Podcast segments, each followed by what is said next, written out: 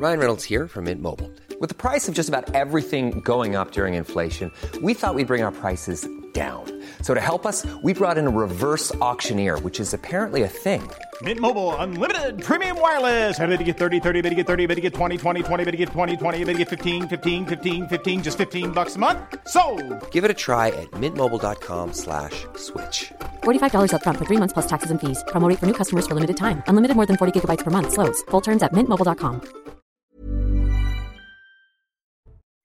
Bonsoir à tous et bonsoir à toutes. Bienvenue dans Punchline ce soir sur CNews. 8500 policiers et gendarmes supplémentaires sur le terrain. La première ministre, première ministre Elisabeth Borne annonce elle-même le renforcement des effectifs de sécurité pour tenter de répondre à la colère des Français qui voient se multiplier les agressions en tout genre. Est-ce que cela va suffire On fera les contres ce soir. On reviendra bien sûr sur ce nouveau refus d'obtempérer au Muro où un policier a été traîné par un délinquant en voiture sur plusieurs dizaines de mètres. Il a été légèrement blessé. Les policiers disent leur ras-le-bol une fois de plus. Enfin, l'affaire Galtier-PSG prend-elle une ampleur démesurée? On verra que tout le monde y allait de son petit commentaire y compris la Première ministre. Est-ce que cela va trop loin? On entendra vos réponses. On verra aussi le résultat de notre petit sondage sur Twitter. Est-ce que vous avez été choqué par les propos de M. Galtier, l'entraîneur du PSG eh bien écoutez, vous n'avez pas été si choqué que cela. Allez, on va débattre de ces sujets d'actualité avec Louis de Ragnel, chef du service politique d'Europe 1. Bonsoir Louis. Bonsoir Laurence. Bienvenue sur le plateau. Eric Revel est là, journaliste. Bonjour. Bonjour. Vous êtes euh, aussi directeur du magazine Hémicycle. Très bon magazine, voilà.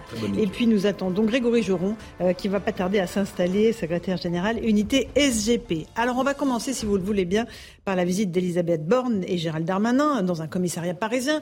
On va parler dans un instant ce qu'ils ont annoncé concernant les policiers, mais euh, la Première ministre y allait, elle aussi, de son petit commentaire sur l'affaire du PSG, Christophe Galtier, qui avait eu, vous vous en rappelez, le malheur de répondre avec ironie à une question sur pourquoi les joueurs ne prennent pas le, le train plutôt que les jets privés.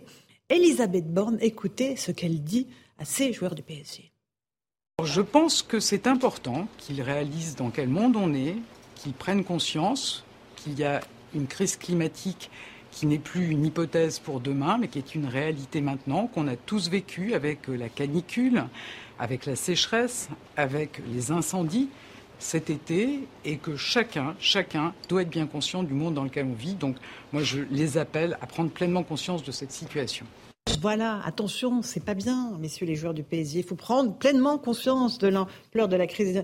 Bon, qui est choqué ou pas par ce qui s'est passé sur cette affaire du PSG, puis après sur le fait que ça monte au sommet de l'État On attend le président de la République, là maintenant, Eric Revel, Oui, oui, oui, qu'il oui, prenne la bon. parole hein, Je là-dessus. pense qu'Emmanuel Macron a parlé hier de sujets plus sérieux, donc il va pas reprendre la parole aujourd'hui. Bon, non, c'est c'est pas grand-chose, d'autant plus que ce soir il y a un match important pour le PSG face à Juventus Turin, donc Sur au Parc Canal+. des Princes. Bon, donc c'est quand même ça qui, est le- qui devrait être l'actualité du PSG ce soir, et tout a été phagocyté Mm. par cette euh, petite déclaration de Galtier, qui est quand même pas d'une adresse formidable, parce qu'on est quand même dans un contexte Oui. euh, énergétique, euh, social Oui, mais enfin compliqué. bon. Maintenant, n'importe quelle personne qui fait de la sécurité vous le dirait. Vous imaginez quand même euh, Mbappé, Neymar et Messi attendant un train à Montparnasse. Mais, Montparnasse. mais il faudrait, il faudrait euh, Ah bah, il six compagnies de. CRS. Ouais. Il faudrait éviter une émeute. Bon, enfin, Il faudrait être discret surtout. On a Il fait- faut être discret. Il y a un problème de sécurité. Bon, après, ça peut aussi euh, s'imaginer hein, non plus. C'est pas totalement hors sol non plus.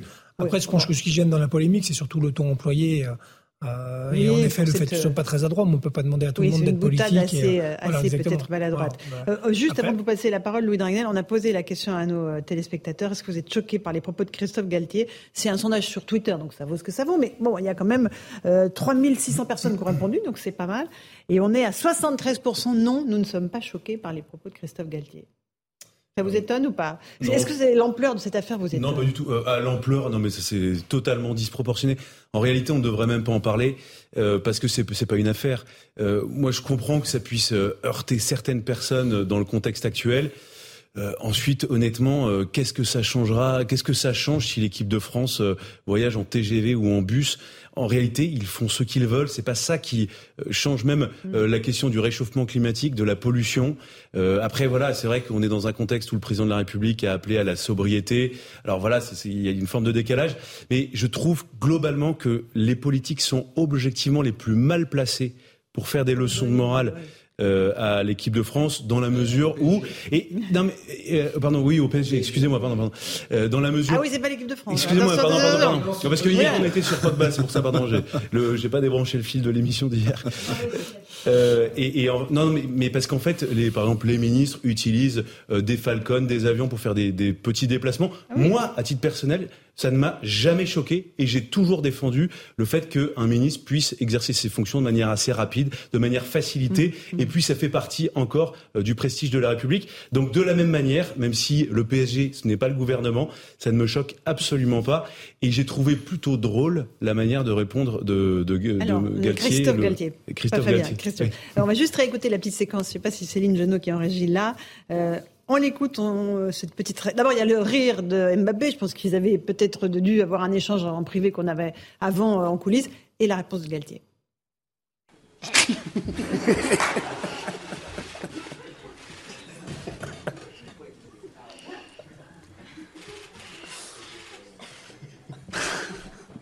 Excusez-moi. Je me doutais qu'on allait avoir euh, cette question-là. Pour être très honnête avec vous, ce matin, euh, on a parlé avec euh, la société qui organise nos déplacements. On est en train de voir si on ne peut pas se déplacer en char à voile. Voilà pour le char à voile. On va écouter tout à l'heure, dans un instant, le patron de la fédération de char à voile, parce qu'il a fait une réponse assez, assez rigolote. Euh, Grégory Geron, euh, on, on se parlait de la sécurité, parce qu'il y a aussi une question de sécurité. On a les plus grandes stars du- du- du- de la planète en matière de football. Les mettre dans une gare, ça me paraît quand même assez compliqué. Et puis surtout, il y a le retour à, vers euh, 1h du matin. Comment on fait quand il n'y a pas de train? Non, mais oui, mais ça reste, ça reste assez compliqué. Encore une fois, ça peut s'imaginer parce que bon, en termes de sécurité, on peut tout faire finalement si on si on règle bien les choses ou presque tout faire. Euh, après, ça reste euh, pour plein de raisons, mais d'ailleurs euh, et sportif et voire même médical. Et on demande, c'est des athlètes aussi à, qui on demande d'être toujours au top et, euh, ils n'ont pas beaucoup d'avoir, enfin le droit à l'erreur est quand même peu permis au niveau dans ce milieu-là. Et globalement, justement, je pense que euh, quoi qu'on quoi qu'on en pense, euh, le fait de se déplacer comme il se déplace, c'est aussi pour gagner du temps, aussi pour gagner du temps de repos, aussi pour gagner euh, du confort, euh, aussi pour euh, voilà tout ça, ça fait partie aussi de du, du- bah, justement de ce qu'on a fait de ce monde professionnel. Ou alors on revient en arrière. On est un peu moins rigoureux et un peu moins en attente d'avoir des des, euh, des ca- des capacités sportives hors normes. Et puis auquel cas on les fait même, on les déplace en voiture à 5 en covoiturage ou en bus. Non mais je veux dire, on- Souvent, ils, vélo. non, mais ils se déplacent très souvent en bus. En plus, oui. Oui. Mais bon, Mais euh, deux petites choses sur l'extrait parce que je n'avais pas pensé. La première chose, c'est le rire des deux prouve la proximité entre Mbappé Déjà. et l'entraîneur. Et ça, C'est bon signe. c'est un- non, mais c'est un fait nouveau parce que les, les, les- les récents entraîneurs du PSG avaient peut-être pas la même euh, proximité Oui, avec les joueurs stars. Et puis vous deuxième êtes chose, optimiste de nature. Vous oui, voyez le bon mais non, côté mais des deuxième choses. chose, ce qui est important aussi, qui montre la personnalité de Galtier à mon sens, c'est qu'il commence par dire je m'en doutais qu'on poserait la question, parce qu'il y a un, un énorme service com au PSG qui a dû lui dire attention, ces questions-là vont être posées. Et en fait, il répond ce qu'il a envie de répondre. C'est-à-dire qu'il a. Peut-être il- pas la réponse préparée par la Ah com non, du à mon avis, c'était. Mais ça prouve aussi que Galtier a son, a son franc-parler, et c'est ce qui a fait son succès à Nice. Ah, et bien sûr, bien sûr. On va juste écouter le patron de la fédération des, des chars à voile parce qu'il est assez, assez drôle. Euh, et euh, écoutez-le, il a été euh, interrogé il y a quelques instants. Alors, oui, qui ça bah, Le patron de la fédération de chars à voile, mais on l'écoutera plus tard. Euh, on l'a Ah bah super, très bien. Au début euh, surpris, puis après euh, un petit peu amusé que euh, Christophe Galtier parle du char à voile. On était d'abord premièrement assez étonnés qu'ils connaissent notre discipline. Et puis euh, on n'a pas voulu euh, faire de commentaires sur la polémique proprement dite sur le est-ce qu'il valait mieux que les joueurs du PSG prennent un avion ou le TGV. Enfin, ça nous dépasse tellement que honnêtement c'était pas le sujet quoi. On était surtout euh, plutôt content d'ailleurs, c'était accueilli plutôt euh, positivement. Moi, je propose à, au staff du PSG, euh, au président Al Raifi, à, à Christophe Galtier bien évidemment, et aux joueurs et bien sûr à Kylian Mbappé, de venir en fait découvrir le char à voile en région parisienne, à la BA 217. L'équipe fédérale et du club fédéral aura le plaisir de les accueillir avec ses moniteurs fédéraux et on pourra leur faire découvrir notre discipline. Et puis on verra euh, ainsi si on peut trouver une solution euh, pour qu'ils puissent être transportés en char à voile, ce que je ne crois pas d'ailleurs, mais on pourra au moins leur faire prendre des sensations autres que celles du ballon sur un terrain de foot. Voilà, euh, c'est pas plus mal de se placer peut-être sur le terrain de l'humour, parce que voilà, peut-être pas en faire une affaire d'État. Euh, Louis Dragnel, est-ce qu'il va falloir, parce qu'on est dans une époque où donc euh, la sobriété énergétique, c'est la nouvelle religion. Il va falloir s'y plier, sous peine d'être lynché, exclu du domaine public. Il faut que le, PSG s'excuse, que Mbappé s'excuse, que Galtier s'excuse. Non, absolument pas. culpa. Oui, mais non, mais il y en a marre de cette société où on doit toujours s'excuser. Non, mais en réalité, les joueurs, quand ils fait de mal, ils ont suivi. Euh, le, le, mode de transport qu'on leur a attribué. Je pense qu'ils sont, c'est pas eux qui sont en train de dire je vais prendre tel avion ou euh, tel moyen de transport. Euh, ensuite, je peux comprendre que ça puisse euh, émouvoir certaines personnes dans le contexte actuel. et, je, et je note simplement, je sais pas si vous avez vu Laurence cet après-midi, mais il y a le groupe écologiste au Sénat qui a prévu de déposer une, de, de créer une proposition de loi anti-PSG euh, par rapport anti -PSG. à cette. non mais ah honnêtement, c'est grotesque. Anti-jet privé, c'est deux choses différentes. Enfin, anti, enfin, il, il grossissait le sujet euh, pour euh, qu'on en mm. parle anti-PSG. Ça nous fait presque regretter, je trouve, la polémique sur les barbecues. Tellement c'est c'est du, du haut niveau. Ça, non mais c'est quelque chose qui concerne tous les Français. Mais Grégory Jean, je me disais, si les policiers avaient ces problèmes-là, si on leur reprochait de prendre des jets privés plutôt que des cars de CRS vétustes, je pense qu'on serait peut-être euh, quand même un peu mieux, non? On, en est quand même assez loin. Hein. Nous, ah, mais c'est pour ça que je vous dis. nous proposer d'avoir des, des, déplacements aussi rapides, alors qu'on est souvent critiqué des fois, malheureusement, sur les temps d'intervention. C'est vrai que euh, c'est, mais bon, euh, encore une fois, c'est vrai que, je suis assez d'accord hein, pour le coup. Euh, je, enfin, de, de, mon regard citoyen, simplement, je pense qu'on fait des polémiques pour pas grand-chose. C'est une question qui est quand même posée à un entraîneur de foot. Je veux dire, on se remet dans le. C'est un entraîneur de foot. Son, boulot, c'est d'entraîner l'équipe, de faire la meilleure composition et d'essayer de, gagner des matchs. Après, le reste. Euh, D'accord, mais après, on dit ils doivent donner l'exemple. Ce sont des stars. Alors, chez les jeunes, vous savez très bien à quel point ces joueurs sont des stars absolues, des exemples, des modèles. On avait beaucoup reproché à Zidane son geste malheureux contre Materazzi. Donc, c'est vrai qu'ils sont un peu prisonniers de, ce mythe qui les entoure, hein, Louis. Un dernier mot là-dessus. Oui, non, mais sans doute. Après, euh, bah, écoutez, au moins, ils vivent comme ils vivent. On le voit, c'est révéler un peu au grand jour. Puis voilà, il faut. Moi, je trouve qu'ils ont intérêt plutôt à l'assumer, à expliquer. Bah voilà, euh, en raison de telle et telle contrainte, euh, on a décidé de faire ce choix. Et puis à l'avenir, peut-être que, j'en sais rien, pour des, trajets peut-être un peu plus courts, ils privilégieront, pardon, euh, l'autobus, le car, je sais pas quoi. Mais bon, après, je, je trouve pas que ce soit un sujet euh, majeur. Il y a d'autres sujets que je trouve beaucoup plus intéressants. Je, je sais qu'on va en parler tout à l'heure. Et on y en parle. Il est 17h, on est sur CNews, le rappel des titres de l'actualité. Clémence Barbier.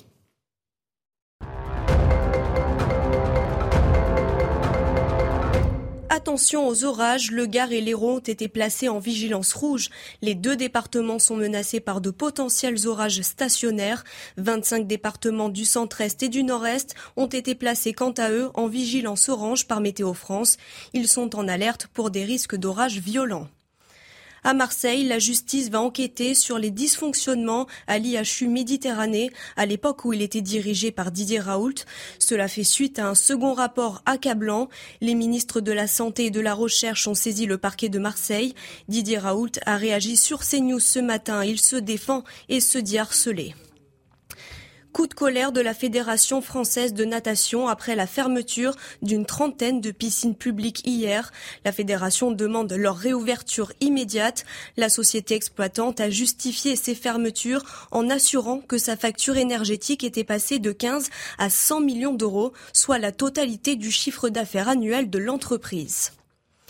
L'Agence internationale de l'énergie atomique a rendu aujourd'hui son rapport sur la situation de la centrale nucléaire ukrainienne de Zaporizhia, occupée par les forces russes. L'agence réclame la mise en place d'une zone de sécurité pour prévenir un accident nucléaire. La situation actuelle est intenable, écrit l'instance onusienne dans ce texte de 52 pages. Voilà pour le rappel des titres de l'actualité avec euh, ces nouvelles assez inquiétantes euh, en provenance de la centrale euh, nucléaire de Zaporizhia. Louis Dragnel, chef du service politique d'Europe 1, est avec nous. Grégory Joron, secrétaire général unité SGP. Eric Revel, journaliste. on va juste remonter sur le dossier de l'énergie, de la sobriété énergétique, puisque c'était un peu ça le point de départ de la discussion autour de, du PSG et des joueurs qui prennent le jet plutôt que, le train. On a eu le discours du président hier, hein, qui nous a dit attention, on ne va pas se faire peur, mais bon. Soit vous jouez le jeu, soit il y aura des, coupures et des rationnements. On vous a posé la question à vous, euh, Français. Est-ce que vous êtes prêt à baisser votre chauffage, comme euh, nous l'a demandé le président, à 19 degrés Il a été précis. À faire des efforts. Écoutez vos réponses. Je ne sais pas euh, si on va être rationné, mais j'avoue que depuis toujours, je fais attention de ne pas laisser ma lumière allumée, de ne pas faire couler, ça n'a rien à voir, mais pas faire couler l'eau inutilement. Moi, je fais attention depuis longtemps. Après, est-ce qu'on sera rationné Je ne sais pas. Mais justement, si on ne veut pas l'être, il faut qu'on fasse tous un effort maintenant. J'aimerais bien le voir lui, en fait, chez lui à 19 degrés. On, verra. On verra comment il va réagir. Et je pense que c'est comme le confinement. Euh, on nous a préparé avant à potentiellement devoir faire des efforts. Et là, cet hiver, je pense qu'on aura, on va vraiment être confronté à faire de, gros efforts. La manière dont il l'annonce, ça me, ça me fait un peu rire parce que je trouve ça très. Oui, alors il faut vraiment faire attention parce que là, ça devient catastrophique, mais c'était déjà catastrophique avant. Eric Ravel, comment vous trouvez les Français? Il y a du bon sens. Hein, à la fois, ils disent bah oui, on jouera le jeu. De toute façon, on le joue déjà depuis longtemps pour faire baisser la facture. Ah oui, oui. Moi, je trouve qu'il y, a beaucoup de bon sens. Alors, je vais, je vais vous faire part d'un truc. C'est que moi, à titre personnel, je suis un obsédé de la lumière. Mais depuis longtemps, je pense que je, tiens ça de mon père. C'est-à-dire que je ne supporte pas des lumières allumées dans des pièces où il y a personne. Alors, euh, je ne sais pas si je ferai plus de 10%. Après, ça peut être aussi euh, vu comme, un, comme une sorte euh, de, de, de jeu. Je veux dire, que, que l'électricité soit chère ou pas chère, ça sert à quoi de consommer pour consommer ou Bon, voilà. Maintenant, les Français ont du bon sens. Ça n'a pas l'air désaffolé quand même plus que ça. Maintenant, il faut quand même voir une chose, et ça personne n'est capable de le dire, c'est euh, qu'est-ce qu'il va faire comme température euh, euh, cet ah. hiver? Parce que si vous avez... Oui, si vous avez... Je vous donne une info, il va faire froid. Il va faire froid. Mais après, dans quelle mesure il va faire froid S'il fait, moins 10, Laurence, et que vous êtes juste à 19 chez vous, le ressenti va être un peu rare, plus... les moins 10. Hein. Ah, vous dites qu'il va faire froid, donc s'il fait juste 0, L'hiver, il va faire froid, normalement. Ouais, ouais, J'ai peu de chance. Bah, avec le réchauffement climatique, ça dépend. Mais on a parfois des hivers glaciaux. Oui. Oui. Louis Dragdel, la sobriété énergétique. Je, les Français pas Je suis assez d'accord avec euh, Éric Revel. Déjà, je pense qu'il y a beaucoup de Français, la plupart des Français sont euh, très sensibilisés à ces questions-là depuis de nombreuses années. Deuxième élément, euh, il va y avoir la question de la facture. il y a aussi beaucoup de gens qui par eux-mêmes, comme ils savent que ça va coûter plus cher, vont faire peut-être un peu plus attention. Ensuite, par rapport aux, deux demandes du président de la République sur la baisse de la climatisation, à part dans le sud-est, les endroits où il fait un peu chaud en France, il y a assez peu de Français qui ont la climatisation en hiver chez eux. des ménages ne l'ont pas. Voilà. Donc, ça concerne globalement assez peu de monde. Et s'agissant des 19 degrés dans chaque pièce, euh, enfin, ça me paraît très raisonnable. Enfin, euh, je, je, à titre personnel également.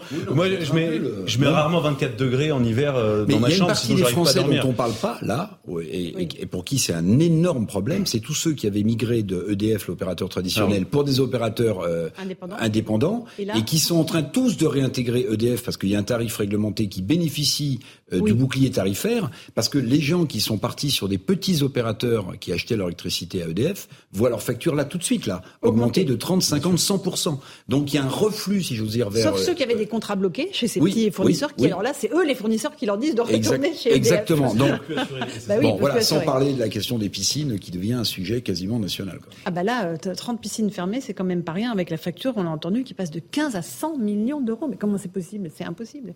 Oui. J'ajoute juste une, petite déclaration qui est passée pour le moment inaperçue, c'est euh, celle de Pierre Moscovici, c'était hier, mhm. premier président de la Cour des comptes, et qui, euh, qui, qui, qui, a fait quelques déclarations euh, alors que le, le, projet de loi de finances va être présenté par le gouvernement.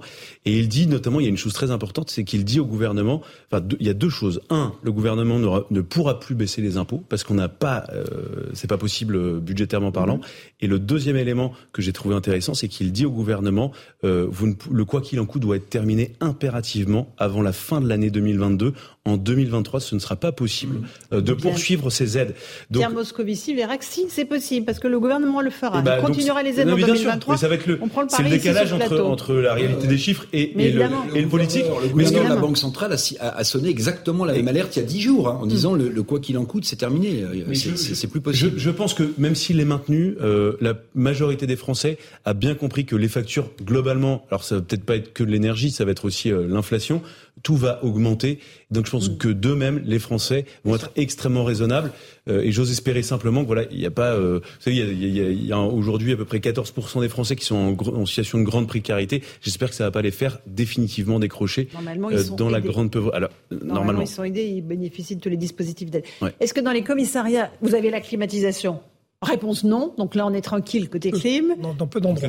Et là où il en faudrait vraiment, ça marche pas, comme en Martinique et en Guadeloupe, je suis allé, je peux vous confirmer, il y a la clim, mais elle ne fonctionne pas en général. Et il fait très très chaud l'été, évidemment, etc. Et euh, pour ce qui est du reste, la sobriété énergétique. Pour ce qui est du euh, reste, vous savez, j'ai déjà connu des années où budgétairement, on nous expliquait qu'on n'allait sûrement pas avoir assez d'argent pour faire le plein d'essence. C'est ça. Donc, euh, je, donc, Dans vos voitures de police, hein, Dans les voitures de police, évidemment. Euh, oui, bien sûr. bien sûr, mais c'est vrai. Euh, est-ce que, et donc, vu que les budgets avaient été, avaient été dépensés, on nous expliquait que finalement, ça allait peut-être compliqué de, alors on, on, a toujours évidemment trouvé de l'essence pour, pour, pour, mettre dans les voitures de patrouille et fort heureusement, mais pour autant on envoyait quand même certains messages. Donc là je me dis que évidemment on sera, on n'échappera pas euh, aux instructions puisqu'elles découleront évidemment dans les ministères, donc forcément le ministère de l'Intérieur. Euh, donc on verra si en effet on doit taper nos les collègues doivent taper les PV dans le noir euh, avec juste l'écran, juste l'écran et avec des moufles. Non mais, non, mais... quand on voit qu'ils ferment 30 piscines pour le coup, je peux vous assurer que c'est plutôt inquiétant parce que enfin, ça va être un cercle assez particulier parce que euh, on a toujours euh, des, des, des, questionnements sur justement le niveau de natation euh, des jeunes et, le nombre de noyades l'été. Exactement. Et quand on voit qu'ils ferment 30 piscines, donc potentiellement aussi des créneaux pour, pour, pour les élèves de 6e pour aller apprendre à nager, je me dis que les étés, si les étés vont en allant toujours plus chaud et que les gens cherchent la fraîcheur et, surtout, et surtout l'eau, c'est une espèce de cercle un peu inquiétant moi, pour la sécurité de nos enfants. Voilà, une réflexion comme ça.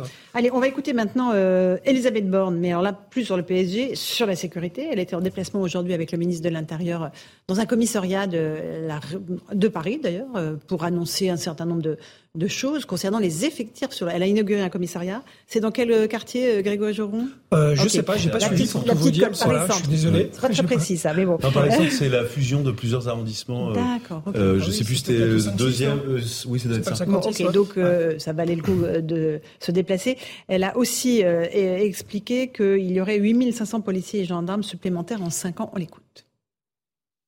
On poursuit cet effort et même on accélère, hein, puisque ce sont 15 milliards d'euros supplémentaires dont le ministère de l'Intérieur va bénéficier dans les cinq prochaines années. Et je vous annonce qu'on va recruter 8500 policiers et gendarmes supplémentaires, dont 3000 dès l'année prochaine, là encore pour mieux assurer la sécurité des Français, mieux lutter contre la délinquance et puis mettre en œuvre les priorités du président de la République avec le doublement de la présence des forces de l'ordre dans l'espace public. Voilà, que de belles promesses, Monsieur Joron. Est-ce que vous la croyez sur parole, la Première ministre? Ils ont, ils ont, on, peut, on, peut, euh, on peut accorder euh, du crédit à ce qu'elle dit, tout simplement parce que déjà sur les cinq ans qui se sont passés, pour le coup, le plan 10 000 a été respecté. Alors après, avec des, euh, des fois des, du, bricolage politique, on nous faisant redescendre le temps de formation à 8 mois pour vraiment sortir les 10 000 et les remonter à 12 mois après. Ça, on en pense qu'on en veut. Pour autant, pour le coup, euh, on est euh, le, le, plan 10 000 et les 7 euh, 500 policiers, je crois, ont été atteints. On revient à un niveau connu d'avant 2012. Mais parce que forcément, je suis. Il y a un mais. on a une charge missionnelle qui a explosé. En fait, le niveau de sécurité demandé aujourd'hui, pour plein de raisons, est bien plus supérieur et les attentes aussi par rapport au risque terroriste à la lutte contre l'immigration clandestine, euh, aux violences intrafamiliales, euh, etc. J'avais une discussion euh, tout à l'heure avec d'ailleurs une directrice centrale qui m'expliquait avoir à peu près évalué ne serait-ce que par exemple dans les services d'enquête de la direction euh, en sécurité publique, euh, il manquait à peu près 1500 effectifs euh, dans ces services-là pour pouvoir gérer un peu mieux les stocks parce qu'ils sont énormes et, essayer d'absorber le flux qui l'est tout autant. donc, donc on voit bien que les 8500, de toute façon, c'est pas un objectif, c'est un objectif qui doit être atteint parce que c'est un réel besoin, un réel, besoin parce qu'il y a une chose aussi qui qu'il faut savoir, c'est qu'on a une pyramide des âges qui est extrêmement défavorable dans les prochaines années euh, mhm. à la police nationale particulièrement, avec une génération complète 60, euh, euh, de 60 à 65 qui va faire valoir ses droits à la retraite, et ils sont extrêmement nombreux. Donc évidemment que les recrutements, il en faut, et j'ai envie de dire, et vous le savez, je pense que d'ailleurs, à un moment donné, il faudra réfléchir à socler réellement le, les forces de sécurité et, au, sein, au sein de la police nationale en se disant la police nationale, c'est au moins 120 000 ou 125 000 agents et on ne doit jamais descendre en dessous de ça, quelle que soit la raison. Il y a un truc minimum. Un tout petit mot, Louis, avant qu'on passe au refus d'obtempérer euh, impressionnant des Mureaux. Là, c'est la Première ministre qui prend la parole. Euh, elle se réapproprie le sujet de la sécurité. Après un été, on a vu que Gérald Darmanin? Oui, c'est aussi un épisode politique, de politique intérieure euh, au sein du gouvernement. Parce qu'on voit Elisabeth Borne depuis euh, la rentrée qui essaye d'asseoir son autorité.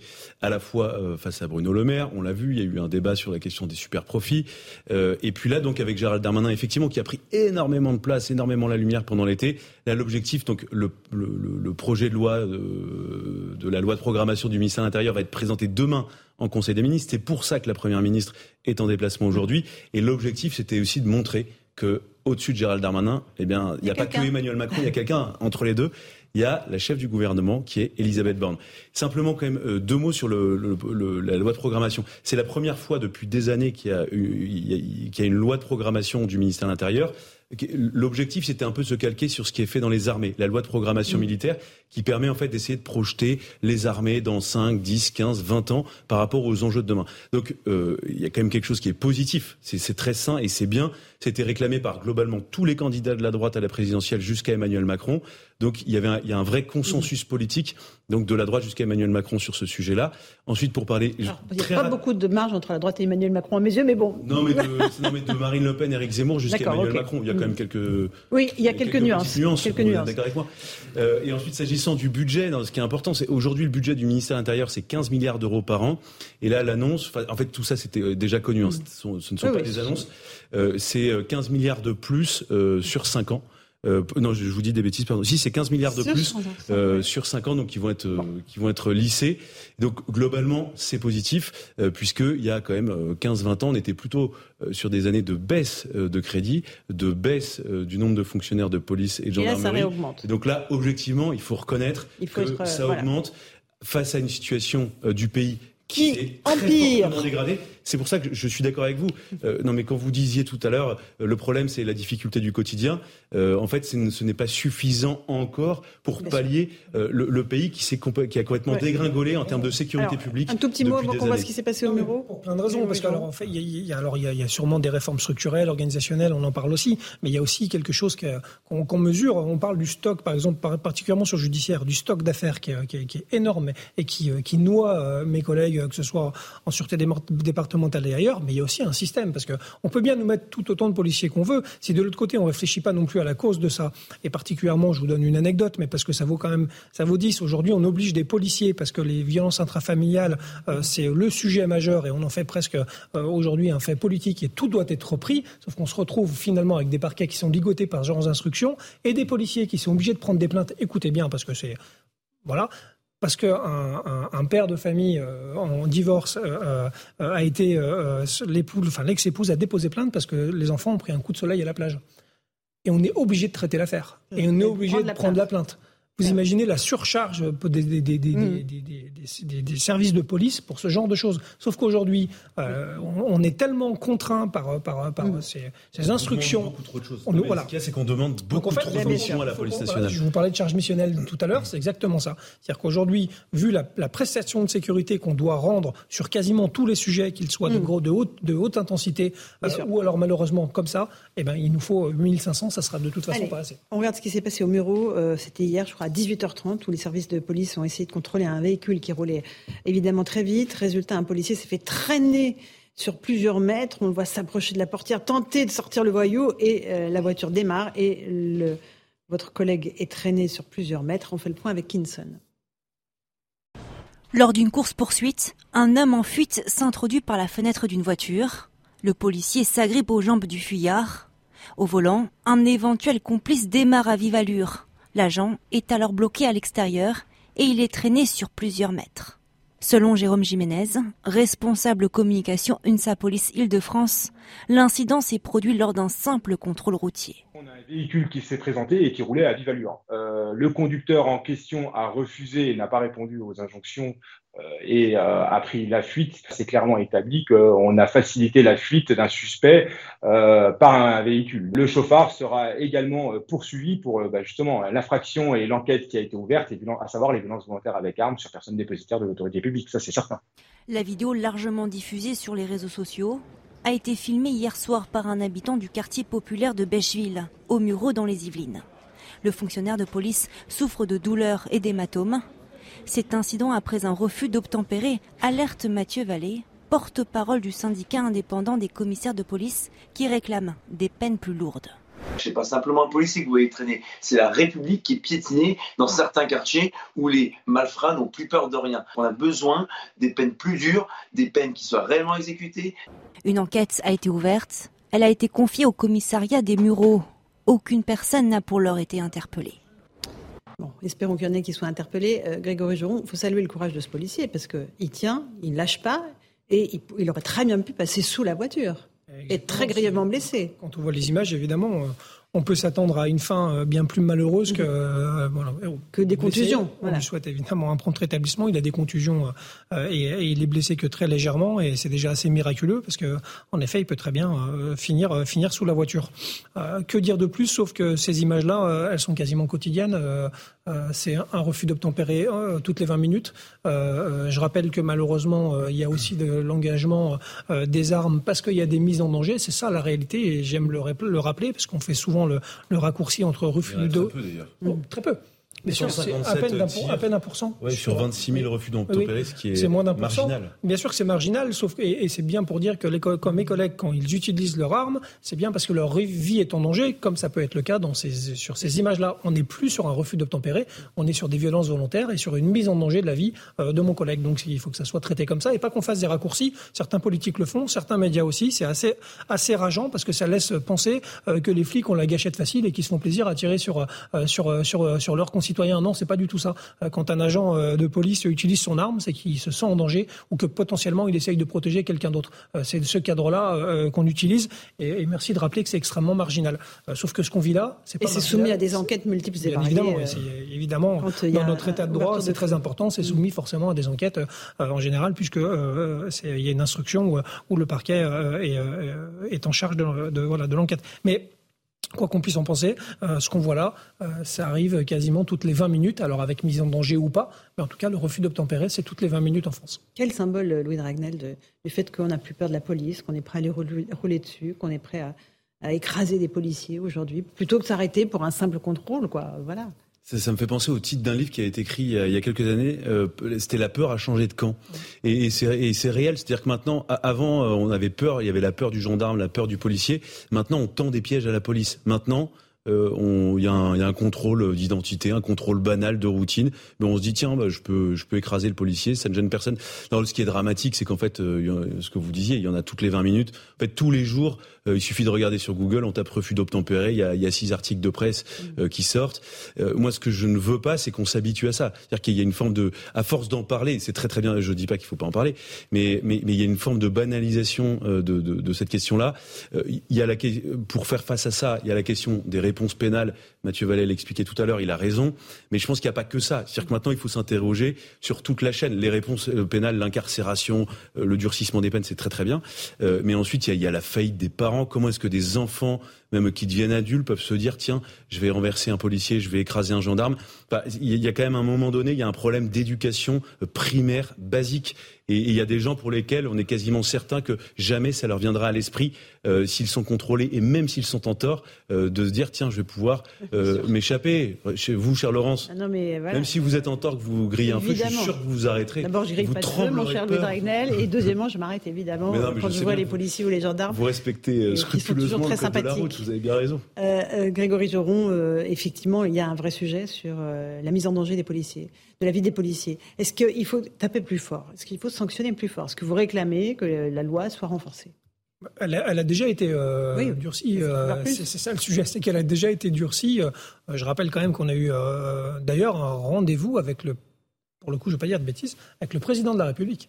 Euh, sur les refus d'obtempérer il, y a un an et demi, euh, rappelez-vous, après le confinement. Parce que c'était le révélateur du confinement, un des révélateurs, c'était les refus d'obtempérer. reçu l'ensemble des organisations syndicales euh, à l'Élysée et, et en droit. Ça bien sûr, bah, c'est assez rare. Hein. Les syndicats de police reçus à l'Élysée, mm. ça veut vraiment dire tous les échelons intermédiaires, le directeur de la police, le ministre de l'Intérieur, euh, dire que les syndicats vraiment n'en peuvent plus, sont à bout. Hein, c'est surtout qu'on avait, euh, on avait malheureusement déploré euh, deux ou trois, ou peut-être, je ne veux, pas, veux pas être imprécis parce que ça c'est forcément particulier, mais on avait eu plusieurs morts dans l'été. Euh, suite à des refus d'obtempérer au Mans, euh, voilà, et, et, ailleurs, et c'est ce qui avait valu justement euh, d'être reçu à l'Elysée. On a fait en effet valoir un peu notre vision des choses, et après on avait été reçu aussi à Matignon avec M. Castex et Dupont-Moretti déjà qui était qui était garde des Sceaux. Et on a eu obtenu le durcissement des peines pour ceux qui s'en prennent normalement aux policiers, et, et en plus le fait que logiquement ils ne peuvent plus prétendre aux remises de peine. donc c'était le, le signal a déjà été envoyé. Malheureusement, on voit bien que soit il n'est pas assez fort soit de toute façon on a des gens qui, euh, clairement, euh, on va se le dire, s'en foutent totalement. Euh, pourquoi? Parce que pour le coup, je pense qu'il faut aller bien en amont de ça. on a rarement affaire à des primo-délinquants.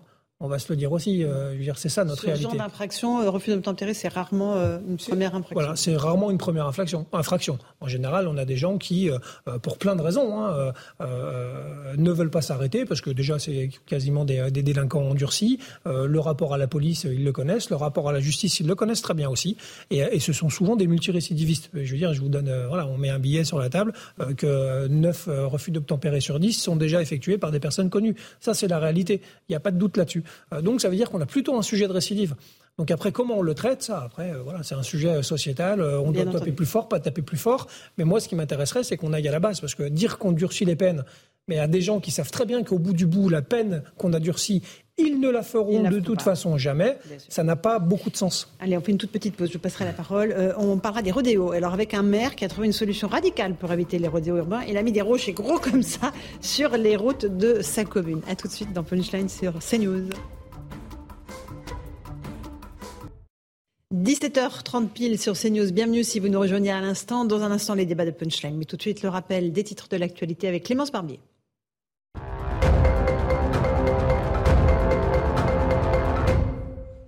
Liz Truss devient officiellement première ministre britannique. Elle a été reçue ce matin par la reine Elisabeth II qui lui a confié la tâche de former un gouvernement. La passation de pouvoir entre Boris Johnson et Liz Truss s'est tenue à Balmoral et non au palais de Buckingham à Londres, comme c'est la tradition, à cause des problèmes de mobilité de la reine âgée de 96 ans.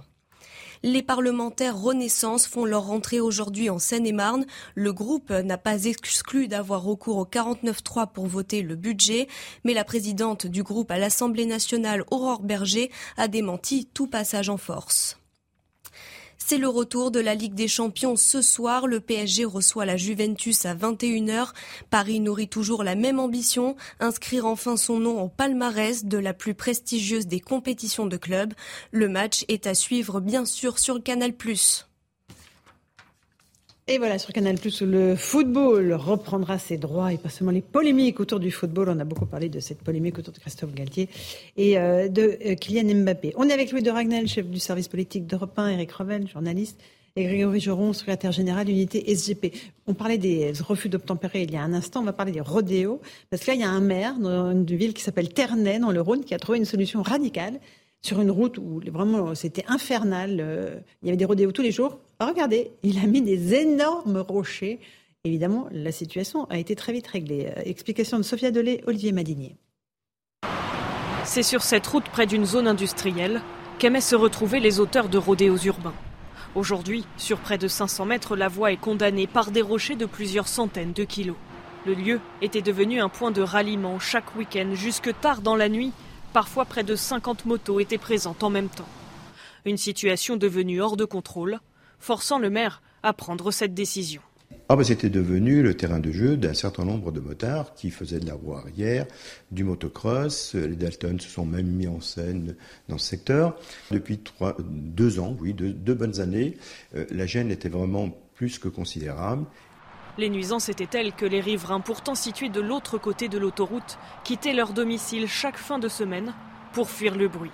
J'ai reçu dans mon bureau des gens effondrés, je dis bien effondrés, qui depuis 2-3 ans n'en pouvaient plus. Il était impossible d'aller sur la terrasse, euh, le bruit était tellement fort qu'il traversait les vitrages, donc c'était une vie épouvantable pour ces gens-là lorsque euh, ces motos étaient sur site. L'installation a été entièrement financée par la Compagnie nationale du Rhône, qui a la charge de l'entretien de cette voie située près du fleuve. Coût total de l'opération 30 000 euros. Voilà, 30 000 euros, c'est le prix de la paix pour euh, certains habitants euh, à Ternay, dans le Rhône. Euh. Grégory Joron, c'est une méthode radicale, mais il n'y a, que ça qui marche. Enfin, après, le problème, c'est que ça ne peut pas être appliqué partout. Pour bah le coup, euh, voilà, c'est dans le centre-ville des voilà, C'est juste ça le sujet. Quoi. Donc, euh, si, on, si en effet on pouvait avoir euh, ce genre de méthode partout pour pour finalement que ça cesse définitivement, ça serait évidemment pourquoi pas étudier. Mais là, pour le coup, on parle d'une voie plus ou moins désaffectée sur la, sur la fin de la route, donc ça gêne finalement pas grand monde, et c'est pour ça qu'ils se sont permis de pouvoir le faire. Donc, mm-hmm. tant mieux pour les riverains, mais globalement euh, j'ai envie de dire, si d'ailleurs c'était des rodéos euh, loin, c'était déjà euh, c'est déjà mieux qu'au milieu des, des, quartiers populaires ou de centre-ville. Il y a des habitants autour quand même. Oui, hein, apparemment oui. Donc tant mieux si ça règle le problème. Après, c'est forcément difficilement duplicable. Alors, question quand même. Eric Revel. hein, Pardonnez-moi, parce que bon, évidemment, le maire, il fait tout ce qu'il peut pour éviter d'avoir des gens effondrés dans son bureau, qu'on en ras-le-bol de ces pratiques euh, illégales. Mais je me posais juste une question un peu juridique, c'est-à-dire que si vous avez euh, un voyou qui vient faire du rodéo et qui se fracasse la tête sur euh, un des cailloux, euh, attendez, le, le, le, le- le pouvoir judiciaire est Là, je pense qu'il a du mal à le faire. Et hein. parfois, Si on voit bien l'image. Alors, puisqu'on parle de, C'est puisqu'on difficile, parle hein. de, de- de mise en place euh, forte contre les rodéos, il y a, il y a un maire dont on a beaucoup parlé ces derniers temps pour d'autres raisons, qui est le maire de Cannes, David Lisnard, qui expliquait récemment que lui, il a une autre méthode. Euh, avec euh, la validation judiciaire, il prend euh, les, les motos, les scooters, ce que vous voulez, il les met en fourrière et ensuite ils sont détruits il les détruit. C'est-à-dire que c'est aussi une méthode un peu catégorique. Et puis je rappelle quand même, parce qu'on on essayait de comprendre pourquoi il y avait des refus d'obtempérer, il y a quand même une partie de la classe politique française à l'extrême gauche qui est euh, qui valorise en fait ce type de comportement indirectement. De la même manière, les rodéos, il faut quand même pas l'oublier, on va en reparler.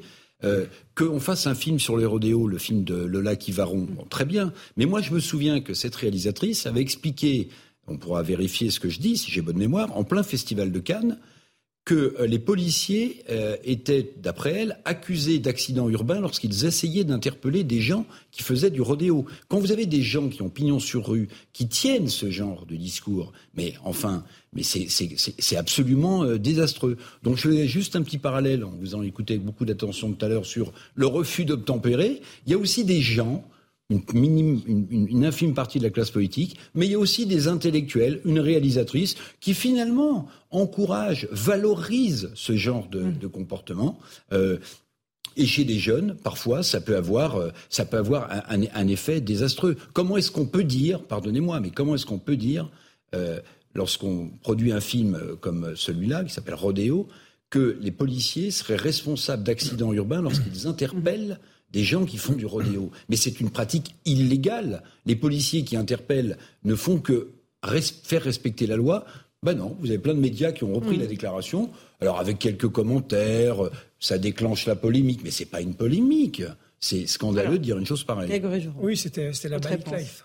C'est exactement ça. Ça a été résumé comme ça. Mais euh, enfin, on peut, on peut forcément s'indigner. Et c'est ce qui d'ailleurs ne nous rend pas service, ce genre de discours porté euh, aussi par, une partie de, euh, voilà, de, l'échiquier politique, euh, clairement. Et, forcément, encore une fois, ça ça facilite pas le, quotidien de, mes collègues. Je rebondis simplement sur ce que vous avez dit sur, sur, sur euh, David Disnard. Mais en fait, je pense que c'est une des clés euh, euh, alors je vais pas dire de la solution, mais de la lutte contre les rodéos. C'est-à-dire que le durcissement de la peine, on voit bien que c'est compliqué, euh, que ça a été fait en 2018 et que ça résonne pas vraiment. Que de l'autre côté, moi, le choc tactique, vous connaissez ma position là-dessus, je suis très très clair. Je pense que c'est inatteignable pour plein de raisons.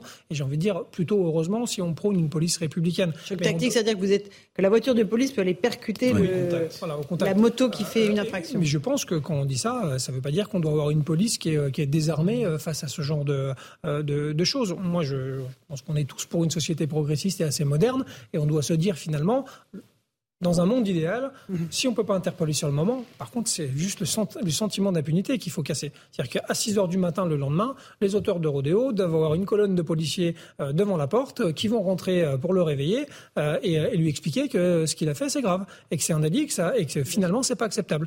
Et en plus, cerise sur le gâteau, en effet, il faut absolument, absolument simplifier les procédures de saisine et destruction. Et c'est déjà un Et bon c'est pas message envoyé. systématique la destruction Non, c'est des pas véhicules, systématique, c'est extrêmement compliqué. Et juridiquement, ça se tient, on peut, on peut Oui, détruire. Ça se fait de plus en plus. Oui, Non, mais, mais moi, je serais mais même c'est la pour, question que je me pose alors, aussi. c'est- pas une peine infamante, mais je, mais je serais même pour en faire des, euh, en faire des jolis cubes euh, et puis les exposer euh, en place publique en disant voilà le rodéo du 22 août, euh, voilà ce que ça a donné, euh, et, euh, et ça fait un joli cube avec euh, trois motos et deux quads. Pour expliquer aussi qu'il y a une vraie action là-dessus. Euh, Parce que non mais non mais clairement parce qu'à un moment donné il faut aussi envoyer des messages. Je veux dire euh, euh, parler de sanctions pénales très bien, mais il faut il faut savoir tout ce qu'on fait autour. Et je pense que si on veut une- encore une fois une police moderne, euh, à mon sens c'est c'est c'est pas de- c'est pas de dire il faut mettre les gens sur le capot. Non, il faut interpeller les gens, avoir une vraie réponse, il faut que ça soit lisible et surtout il faut qu'on ait une action qui soit qui soit claire. Euh, Dragnel. Je voulais revenir sur l'histoire initiale. euh, donc, ce maire qui décide Mhm. de mettre des énormes cailloux sur une rue pour éviter les rodéos. Je, je, je, je veux surtout pas être infamant à l'égard de ce maire, et je vois qu'il essaye de trouver une solution très rapide pour pour essayer de, de, régler le problème. Ça fait deux ans que ça dure, donc c'est il a fait tout ce qu'il pouvait, je pense. Hein. Mais, mais globalement, la je me pose la question au fond de moi est-ce que c'est pas le début de la soumission et du renoncement? Euh, Parce que en fait, le problème, c'est que un, ça a un coût. Donc pour pour 30 euh, millions d'euros. non, 30 000, 000 euros. 30 000 euros donc pour des dizaines de d'idiots euh, qui pourrissent la vie de tout le monde. Deuxièmement, c'est vrai. Et troisièmement, je pense à plein de gens, je sais pas s'il y a des personnes âgées ou des familles, euh, personnes âgées qui ont du mal à marcher, des familles peut-être avec des poussettes, des vélos tout simplement. Eh bien, euh, la conséquence, c'est que eh bien, ça, ça, détruit la vie des gens aussi, ça pourrit la vie des gens. Mm. Donc, bien sûr que oui, c'est une solution à court terme euh, pour les nuisances sonores, pour les questions de sécurité euh, immédiate. Mais je, je, me pose voilà cette question est-ce que finalement, c'est, on commence pas à reculer et à se dire bon bah voilà, au moins ils seront plus là, mais mais, on, mais on, on déplace le problème en faisant ça parce qu'ils seront plus là, mais ils seront ailleurs. Bien sûr. Et du coup, je trouve qu'on fait que détourner, repousser le problème, même si je ne voilà, je n'incrimine pas le maire. Euh, je comprends très bien ce qu'il a fait. Et puis, ce qu'on oublie de dire aussi, parce qu'on parle des, des, des vidéos où on voit euh, des gens qui font du rodéo, qui font du bruit, mais il y a aussi plein de vidéos qui circulent où vous avez des accidents mortels. Il faut que les gens, les jeunes qui, qui, qui c'est dangereux. Mais c'est extrêmement dangereux. Il y a des gens qui perdent leur vie. Alors vous allez me dire, bah ils ont pris un risque. Je suis d'accord, mais c'est pas simplement euh, un espèce de sport euh, festif euh, qui ne comporterait aucun risque. Mm. C'est un risque pour les autres que vous allez percuter, mais il faut dire aussi, faire passer le message que ces gens risquent leur vie en faisant ça. Ils le Enfin, moi, j'ai vu des vidéos. Et la, vie des autres qui sont absolument hallucinantes. Mm. Euh, j'aimerais juste qu'on parle de Nantes parce que c'est vraiment le, cas typique d'une ville de, moyenne dimension qui est complètement gangrénée désormais par la violence, les trafics, euh, et les agressions. Euh, on va regarder ce sujet de Michael Chailloux parce qu'il montre euh, que certains habitants n'ont pas le choix que de s'en aller. Regardez. Place du commerce à la croisée des tramways, c'est l'hyper centre-ville de Nantes.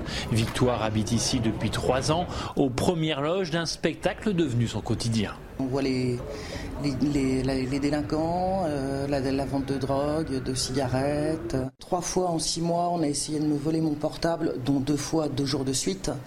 Devant chez vous quasiment ah, Devant chez moi exactement. Avec ses voisins, Victoire a multiplié les vidéos et photos devant l'entrée de son immeuble pour alerter. Aujourd'hui, elle a pris une décision plus radicale. Je déménage. J'ai fait un burn-out cet hiver parce que c'était trop. Benoît et Jonathan travaillent dans des bars du centre-ville. Le premier s'est fait voler sa trottinette par deux fois en un mois. Le second a eu le tibia transpercé en sortant du travail. Moi, ils m'ont agressé à 5 avec une matraque télescopique, même pas fouillé. Ça a été juste de l'agression gratuite, très violente. Au sein de l'association Sécurité Nocturne Nantes, il dénonce une banalisation de la violence et ses effets pervers. Les gens en ont tellement marre, donc euh, aller déposer plainte, pourquoi? Puisque de toute façon on ne retrouvera jamais mon téléphone. Il faut absolument déposer plainte et on le dit aux gens, hein, c'est important de déposer plainte. Malgré 150 caméras publiques et une augmentation des effectifs de police nationale comme municipale, le phénomène que certains associent à l'arrivée de jeunes migrants depuis 5 ans semble difficile à juguler.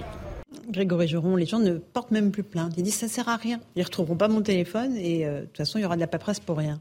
C'est un, sentiment de résignation euh, vraisemblablement oui, euh, ça s'explique réellement par. Enfin, je pense que ça sera extrêmement long de reprendre le terrain comme on devrait le reprendre. Euh, parce que c'est la seule solution. Hein. pas, euh, la plainte, c'est malheureusement trop tard, hein, euh, et l'agression s'est déroulée. Le, mieux, c'est d'essayer de la prévenir, et on la prévient comment? Avec une présence de sécurité accrue. On l'a vu en parvenir sur, le, sur la guillotière. Hein. là, on est à Nantes, mais pour autant, quand on y met du monde et quand on, quand on quadrille et qu'on a de la présence policière sur, sur les temps là où en général, ça se déroule le plus, hein, c'est-à-dire euh, début de soirée jusqu'à jusqu'à jusqu'à 2 heures du matin. Euh, ben on voit que ça fonctionne. Euh, sauf que ben, aujourd'hui, euh, revient au débat d'avant. Hein, les 8500 policiers, il y en a eu 10 000 en 5 ans, c'est très bien. 8500, ça sera mieux.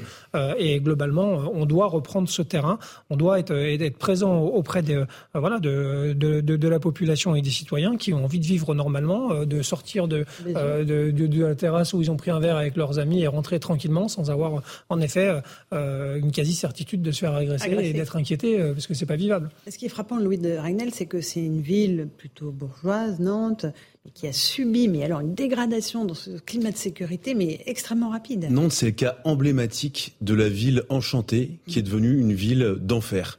Euh, Nantes, il y a dix ans, c'était la ville préférée des Français. C'était la ville, dans tous les classements qui étaient faits par les hebdomadaires, c'était la ville où il faisait bon vivre, le mieux vivre en France. C'était là où il fallait s'installer à tout prix. C'était un peu la ville de rêve. Et en fait, euh, il y a eu beaucoup de mairies euh, dirigées globalement par la gauche euh, qui ont euh, installé une politique euh, où, où, ils fermaient totalement les yeux sur les questions de sécurité. Ils étaient contre les polices municipales, ils étaient contre voilà toutes les questions de sécurité. juste pour mémoire, pendant des années et des années, je crois que ça continue encore aujourd'hui, tous les week-ends, il y a des manifestations avec des gens d'ultra gauche, des zadistes, mhm. qui viennent et qui détruisent dans les rues commerçantes toutes les boutiques, les banques, les boutiques de, de même d'achat d'alimentation, tout, tout, tout, tout ce qui représente le capitalisme et le profit euh, est considéré comme ennemi de leurs convictions. Donc ils détruisent tout. Et de l'autre côté, ça c'est les zadistes plutôt.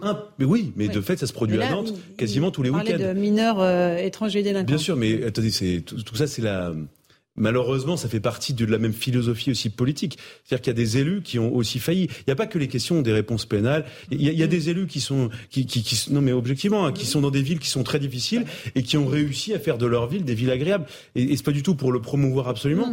Euh, je pense à Jean-François Copéamo euh, quand il est arrivé euh, dans cette ville qui était une ville plutôt sinistrée, il a réussi à en faire une ville où globalement la vie est beaucoup plus agréable et même agréable aujourd'hui. Et, et, voilà. Et, simplement pour terminer, Nantes pendant des années a été et continue d'être le repère, la, base arrière de l'ultra-gauche. C'est à Nantes que se repliaient à chaque fois les zadistes pour Notre-Dame-des-Landes. Ça a traîné, traîné pendant des années. On a laissé faire. Et donc, euh, la vie dans le centre-ville de Nantes est devenue un enfer. Donc, il n'y a pas que des... Voilà, la réponse, elle n'est pas que uniquement sécuritaire et euh, judiciaire il y a aussi des responsabilités politiques. Et tout ça, bah, euh, aujourd'hui, évidemment, on paye euh, les conséquences euh, de choix aussi qu'ont fait, les, fait les habitants de Nantes. Parce que, attendez, ils ont voté, les habitants de Nantes, bah, peut-être pas tous, mais on a les élus qu'on mérite. bien sûr. Oui, y, y, y, il y a un vrai laxisme, il y a un vrai laxisme, notamment dans les villes de, de gauche, absolument indéniable. D'ailleurs, souvent on associe la droite plutôt à la sécurité, et puis disons la gauche plutôt à la culture. Enfin, je fais un peu caricatural. Si vous regardez les sondages actuels, je pense à celui de la Fondapol, il vous montre qu'il y a une droitisation forte euh, des Français aujourd'hui parce qu'ils estiment, pour contredire euh, le garde des Sceaux, que ce n'est pas un sentiment d'insécurité que vivent les Français, c'est de l'insécurité au quotidien. Et vous avez raison de rappeler qu'il y a quelques années, quand on se baladait à Nantes, c'était oui une ville enchantée. Et aujourd'hui, à chaque fois qu'on parle de Nantes, on parle de la détérioration de l'insécurité, de l'insalubrité dans certains quartiers de Nantes. C'est absolument incroyable. Moi, je serais euh, ravi d'entendre, je crois que c'est une une femme mère euh, à Nantes, si je ne me trompe pas, je serais ravi de l'entendre s'exprimer sur ces questions de sécurité. Que dit-elle? Elle renforce les, les, mm. les, effectifs de police, elle, elle, met de la vidéo donc, mais quel est le résultat? Est-ce qu'elle n'est pas inquiète au-delà de sa réélection ou pas? C'est même pas un sujet, c'est un pourrissement de la vie quotidienne des Français. J'aimerais juste qu'on garde quelques minutes pour parler d'un sujet qui intéresse beaucoup les Français, c'est euh, l'accès euh, sur Internet aux sites pornographiques pour les mineurs. Je sais que les, les policiers sont vraiment euh, extrêmement vigilants autant qu'ils le peuvent sur ce sujet. Aujourd'hui, la justice s'est penchée sur le cas de cinq sites internet de pornographie à la demande de l'ARCOM pour en bloquer totalement l'accès euh, aux mineurs parce que euh, on sait que l'âge moyen du premier contact avec les images porno est de 11 ans. Vous vous rendez pas compte ce que ces images peuvent provoquer comme dégâts psychiques chez les enfants. On fait le point avec Sandra Busson puis je vous passe la parole.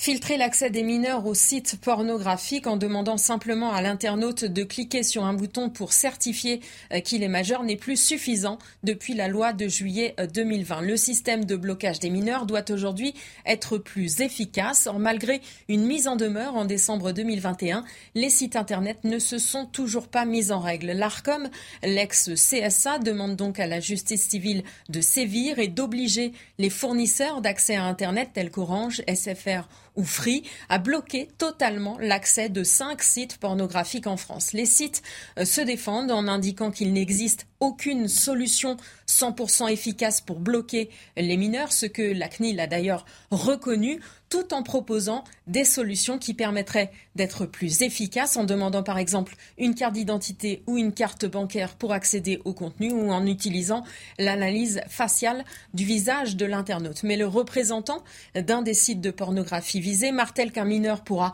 toujours contourner euh, ce filtrage, d'abord parce qu'il existe euh, des centaines d'autres sites similaires accessibles dans l'Hexagone, d'autre part parce qu'il suffirait de se munir d'un VPN pour se localiser à l'étranger et avoir accès au contenu. L'audience était consacrée euh, ce mardi à une question prioritaire de constitutionnalité. Le débat sur le fond n'aura lieu que dans plusieurs semaines si la médiation proposée aujourd'hui par le tribunal n'aboutit pas et une fois cette QPC réglée. Merci beaucoup Sandra Buisson pour ces précisions. Louis Dragnel, c'est un véritable fléau le porno hein, pour les ah bah, enfants. quand on voit toutes les études qui sortent sur les conséquences en termes de troubles du comportement et puis l'âge, effectivement, 11 ans, 12 ans, 13 ans, c'est extrêmement jeune. Moi, je pense que tous les moyens doivent être mis en œuvre pour euh, empêcher justement euh, les jeunes et même les moins jeunes d'accéder à ces plateformes-là. Et, et, même si tout système peut toujours être contourné, moi je trouve qu'il faut quand même tenter, il faut quand même essayer. de, alors, il y aura, c'est comme face à un dispositif policier, hein, on peut toujours filoter, on peut toujours contourner les choses. Mais, mais déjà, si c'est beaucoup moins facile, facile d'aller sur un site pornographique mais Là, c'est en deux clics. Hein. On aura déjà fait. Il y a un hein. élément qui est important, c'est que euh, dans, les, dans les études, on voit que le, le, un, gamin, son premier téléphone, il l'obtient à partir de 11 ans, c'est-à-dire mm. en CM2 pardon, il y a une responsabilité des parents.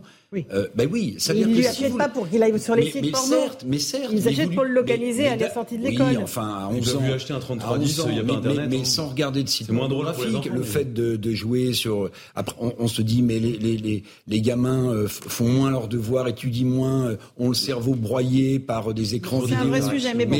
Mais, attendez, mais il y a aussi une responsabilité des parents, là, il faut quand même la pointer. Chacun peut faire son mea culpa. Non, non, mais vous pouvez interdire le téléphone à votre gamin, puis y a son copain qui va lui montrer. Donc oui, j'entends qu'il y a un problème bah, d'éducation, mais c'est pas. Si vous interdisez ces cinq sites-là, il y a, y a d'autres sites qui. Mais oui, évidemment. Est-ce que ça peut marcher la reconnaissance faciale, Grégory Joron, ou pas Je pense que c'est quand même extrêmement compliqué en termes de droit déjà, à mon avis. Enfin, je sais pas, j'ai pas. Un non, mais c'est ce qu'il proposait là. Euh, voilà, oui, c'est, enfin, ça me semble, ça me semble, ça peut marcher, oui, mais ça me semble un peu complexe à mettre en place. Euh, après, je, je, suis assez d'accord, faut tout essayer. De toute façon, on voit bien qu'on, enfin, même si Internet n'est pas date pas d'hier, pour autant euh, l'utilisation et le contrôle, euh, parce qu'il y a des déviances, on voit bien qu'on est quand même un peu au début de l'histoire malgré tout, et qu'on tâtonne un peu sur euh, sur tous les droits, et qu'on a aussi des, des, opérateurs et distributeurs qui sont très larges et, pas très regardants justement sur le, leur ah politique de confidentialité ou ou de ou de, ou de restriction ou d'âge. Donc donc en fait, voilà, je pense qu'on a des évolutions à, clairement à, apporter, mais il n'y a pas que, que Internet. Hein. Twitter, c'est la même chose. je veux dire tous les les réseaux sociaux, c'est à peu près pareil. Euh, je pense qu'on est, on est quand même euh, au début de l'histoire de, de, de, l'utilisation de ces réseaux. Et c'est vrai que là, on se rend compte qu'il y a des impacts euh, extrêmement néfastes sur notre, notre jeunesse. je pense qu'il il faut avoir une vraie, une vraie vision de santé publique, en fait, hein, tout simplement. il faut savoir, Louis, que le, sexe représente la moitié de la bande d'Internet passante. Donc c'est la mmh. moitié des contenus. C'est monstrueux. je savais pendant le Covid, j'avais trouvé ça dingue. Ah C'était le secrétaire d'État au numérique qui avait demandé, euh, je crois, aux Français de moins regarder de porno parce que ça, ça prenait énormément de, de bandes passantes. Enfin, c'est dingue. Complètement sidérant. moi, je pense qu'il faut, faut sévir. Absolument. Ah mais moi je, je, pense, je pense aussi parce que on ne mesure pas, je pense encore toutes les conséquences, euh, puisque là ce sont des, des générations naissantes euh, d'adolescents à la fois sur les troubles du comportement, la concentration. Enfin, euh, moi, je vois ce qu'on peut lire comme étude là-dessus, c'est quand même assez terrifiant. puis après, vous savez, on parle beaucoup du rapport à la femme, euh, des rapports homme-femme.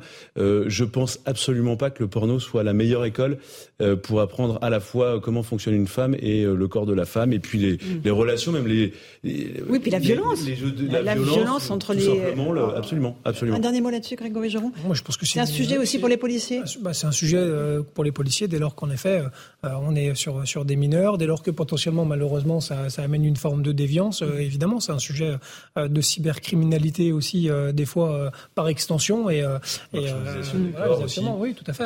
Donc on sait très bien qu'on a, voilà, on a, nous, c'est un sujet. On a un gros sujet devant nous. Allez, merci. L'évolution. Merci Grégory Joron. On se retrouve dans un instant dans Punchline sur CNews et sur Europe 1. On reparlera de la sobriété énergétique. On écoutera Bruno Le Maire, ministre de l'économie, qui parle de la guerre énergétique. Ils aiment bien le vocabulaire guerrier en ce moment. Et puis on parlera encore de ce scandale au PSG avec Christophe Galtier euh, euh, qui a répondu avec ironie à une question sur pourquoi le PSG ne prend pas le train au lieu des jets privés. Allez, à tout de suite dans Punchline sur CNews et sur Europe 1. Bonsoir à tous et bonsoir à toutes. Bienvenue dans Punchline ce soir sur CNews et sur Europe 1. Au menu de nos débats, l'affaire Christophe Galtier, le PSG, est-ce qu'elle va trop loin? Alors que les Parisiens jouent ce soir en Ligue des Champions face à la Juve, sur Canal+, bien sûr, on verra que chacun y est allé de son petit commensaire. Même la Première ministre Elisabeth Borne en a parlé pour critiquer les joueurs du PSG et on en reparlera dans un instant. Les efforts pour la sobriété énergétique, et vous prêt à en faire tous les jours? On verra que pour nombre de Français, c'est déjà le cas depuis belle lurette et que nous n'attendons pas les politiques pour savoir comment faire baisser sa facture d'électricité. Et puis on reviendra sur le dossier de la sécurité, ce nouveau refus d'obtempérer au Murau, où un policier a été traîné sur plusieurs mètres par un chauffard délinquant. Est-ce que les 8500 policiers et gendarmes annoncés par la Première ministre seront suffisants pour endiguer cette montée de la violence On débat ce soir, juste après le rappel des titres de l'actualité de 18h.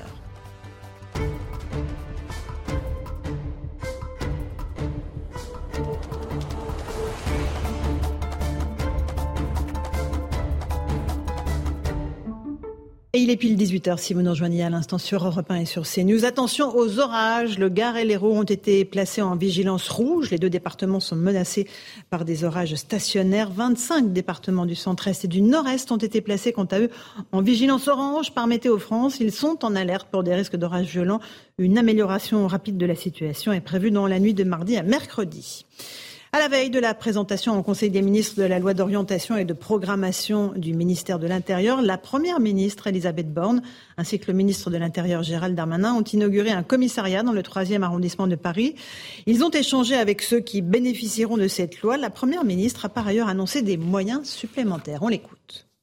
On poursuit cet effort et même on accélère, hein, puisque ce sont 15 milliards d'euros supplémentaires dont le ministère de l'Intérieur va bénéficier dans les cinq prochaines années. Et je vous annonce qu'on va recruter 8500 policiers et gendarmes supplémentaires, dont 3000 dès l'année prochaine, là encore pour mieux assurer la sécurité des Français, mieux lutter contre la délinquance et puis mettre en œuvre les priorités du président de la République avec le doublement de la présence des forces de l'ordre dans l'espace public.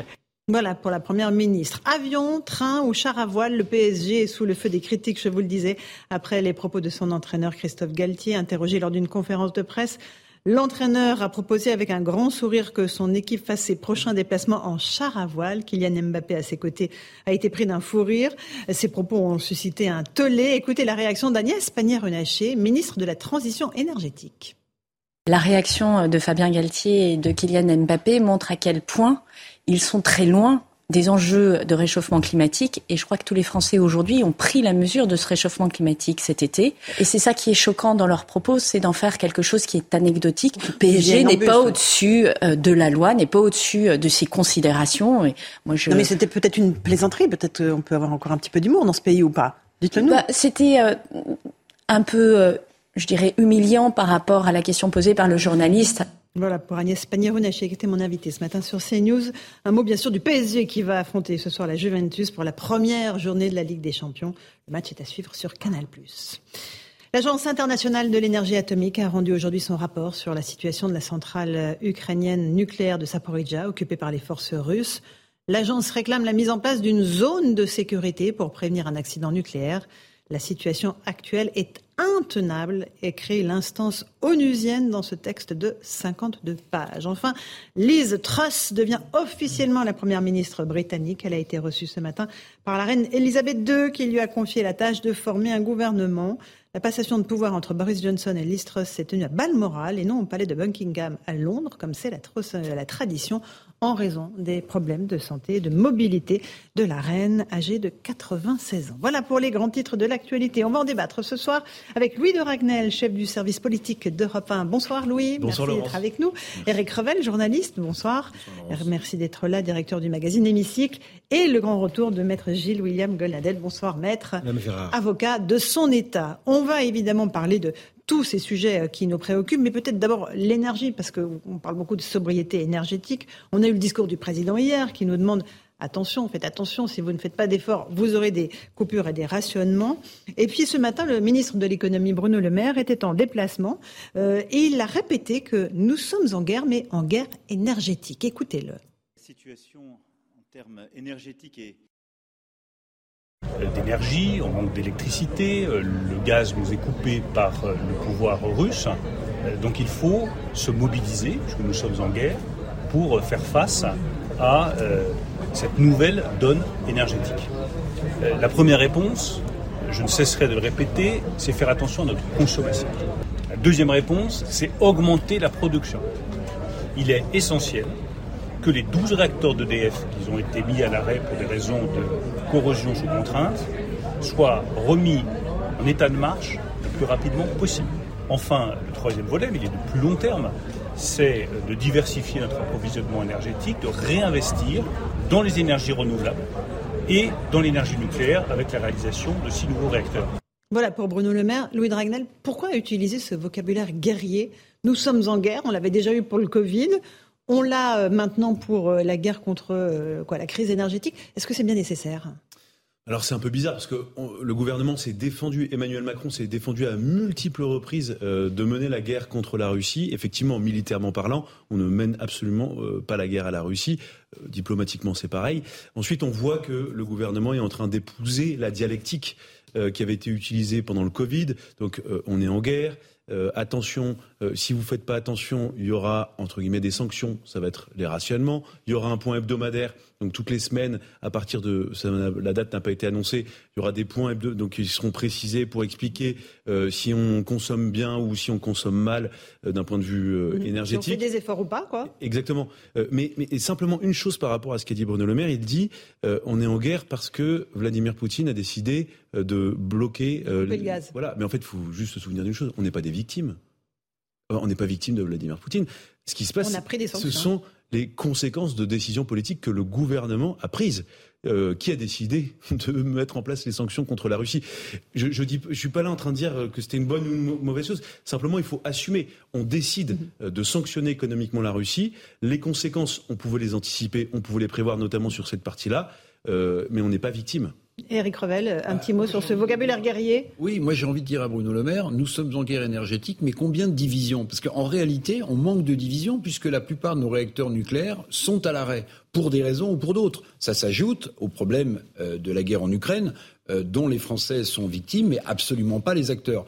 Donc on a l'impression qu'on est entraîné, si je reprends le langage mm. guerrier de Bruno Le Maire, dans une guerre malgré nous, que ce sont les Français et les entreprises qui vont payer euh, la facture, mais qu'à l'origine... Hein, dès maintenant, il y a des entreprises absolument, qui hein. mais qu'à l'origine, il y a un facteur exogène qui s'appelle guerre en Ukraine, pour laquelle les Français, eh ben, ils sont pour rien, et puis le facteur intérieur, c'est quand même, oui, des choix politiques euh, nucléaires. D'ailleurs, j'ai trouvé que hier, le président de la République, lors de sa conférence de presse, euh, la, véhémence avec laquelle il a essayé de justifier euh, cette cacophonie euh, au début de son quinquennat, sur puis à la fin de son quinquennat, sur le nucléaire, montrait presque un, accès de, faiblesse. Et puis la façon dont il a chargé le président sortant d'EDF. Écoutez les syndicats, CGT, EDF, notamment sur ce qu'a dit le président de la République. Vous verrez que les syndicats CGT, EDF pointe du doigt un certain nombre de contre-vérités dites par le président de la République. Maître Golnadel, les Français ils disent mais attendez, ce sont nos gouvernants qui nous ont amenés là où on est aujourd'hui. Nous on paye les factures, mais ce sont leurs décisions et pas seulement depuis 5 ans, depuis 10, 20 ans qui nous amènent là. Vous comprenez cette colère? Ah Oui, je, l'ai même anticipé à l'époque. Mais d'abord sur, sur, le, sur le ton martial. À force de jouer les Clémenceau pour euh, monsieur Macron et le maréchal Joffre pour, euh, pour son ministre de l'économie, ça va finir par lasser. Hein. Le, le, le, mot guerre va finir grandement par se dévaluer. Euh, on, a, on, on, a fait la guerre contre le Covid, vous l'avez rappelé, on fait maintenant la guerre. Bon. Donc je crains, je crains malheureusement que, que, les munitions euh, soient, soient, soient, le stock est limité, hein, premièrement. Deuxièmement, alors oui, l'Ukraine a quand même bon dos. L'Ukraine a bon dos parce que c'est la décision euh, d'abord de M. Hollande pour faire plaisir à Dame Duflo, euh, qui, a, qui a donné, le, qui a donné la, première charge mhm. contre l'industrie nucléaire. française, euh, le nucléaire, qui, est le fleuron. C'était le fleuron de, de, l'industrie française. Il va pas tellement. Il y avait ça, c'était trop. C'était trop. Il a fallu donc s'aborder. Et puis le coup de grâce a été donné par le président Macron et et, avec beaucoup, avec beaucoup de plaisir, de manière de, vraiment euh, euh, euh jubilatoire.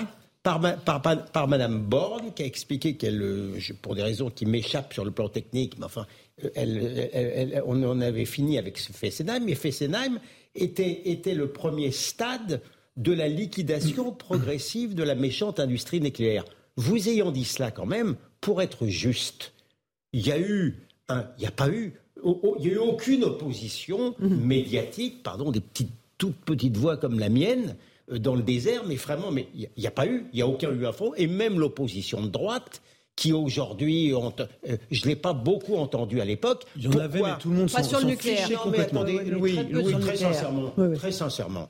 Euh, y a, y a, on, est, on était, et nous sommes toujours pour d'autres raisons dont on va parler tout à l'heure, sous le joug euh, médiatique et intellectuel des pseudo-écologistes, avec pas question, à l'époque c'était, on, était encore sur Fujiyama, donc il n'était pas question de parler du nucléaire, et là on va parler tout à l'heure des, des, des, de, de, de, de l'avion, et, et, et, silence pratiquement dans les rangs. C'est pareil, donc maintenant c'est facile de se réveiller quand, quand c'est trop tard. Alors, un tout dernier mot parce qu'on fait la pause. Ce qui manque pas de sel quand même, c'est que cette idéologie triomphante qui a, qui, a, qui a labouré le terrain euh, euh, intellectuels pendant des années en, France est parti d'Allemagne avec les Grünen, hein, qui, eux ont, imposé à l'Allemagne d'arrêter son nucléaire. Et je ne sais pas si vous avez vu la déclaration du chancelier allemand qui a dit on met en réserve deux centrales nucléaires en Allemagne au cas où on pourrait, on pourrait en avoir besoin. Je trouve ça extraordinaire. Alors peut-être que nous, du coup, et peut-être que les écologistes vont se convertir à une nouvelle religion du nucléaire. Ils sont un peu discrets là. Parce que, parce que moi, j'attire l'attention, j'attire l'attention des, des, journalistes en général. Pendant que les écologistes, pardonnez-moi, parlent de, de, de barbecue euh, et de virilité ou pas du et barbecue, et on évite de leur poser des questions à ces, écologistes sur ce qu'ils feraient aujourd'hui. Ils rasent les murs. De, ben, ils rasent les murs. De relancer ou pas la, filière nucléaire, parce que quand même, cette idéologie, oui, elle a infusé pendant des années. Et vous avez raison, maître. Mhm. Il faut quand même le noter. Les modes sont très difficiles à contrer et la, la droite. Il y a quand même des responsabilités politiques. Il y a quand même. Vous savez, il y a, je veux bien sur l'influence. Il y a un parti qui n'a pas varié sur le nucléaire, c'est le Parti communiste français. Le Parti communiste français pourtant parti de gauche. LR, non, mais il faut le dire. Non, non, les LR ont été plus mouvants. Mouvants, ça dépendait de, de quel, à quel leader on parlait. Mais le PCF ah et la CGT, je lui reconnais d'avoir été absolument, invariablement défenseur du nucléaire, plus gaulliste que certains gens de droite. Vous, vous parlez des influences politiques. C'est vrai qu'il y en avait énormément. Emmanuel Macron, en 2017, avait besoin de, de, séduire euh, une partie des écolos de la gauche. C'est la raison pour laquelle euh, il, a, il c'était dans son programme, hein, le démantèlement d'une partie du, du parc nucléaire, c'est Nicolas Hulot absolument. Et il y a l'influence et ensuite il y a la politique, il y a la défense des intérêts stratégiques du pays.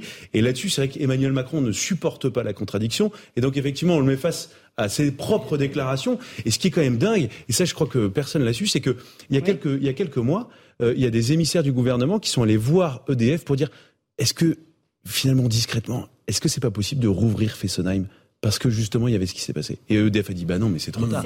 Là on ne peut plus. Donc c'est pour ça que quand même Emmanuel Macron hier et je termine par là dit Fessenheim c'était une évidence, il fallait la fermer peut-être.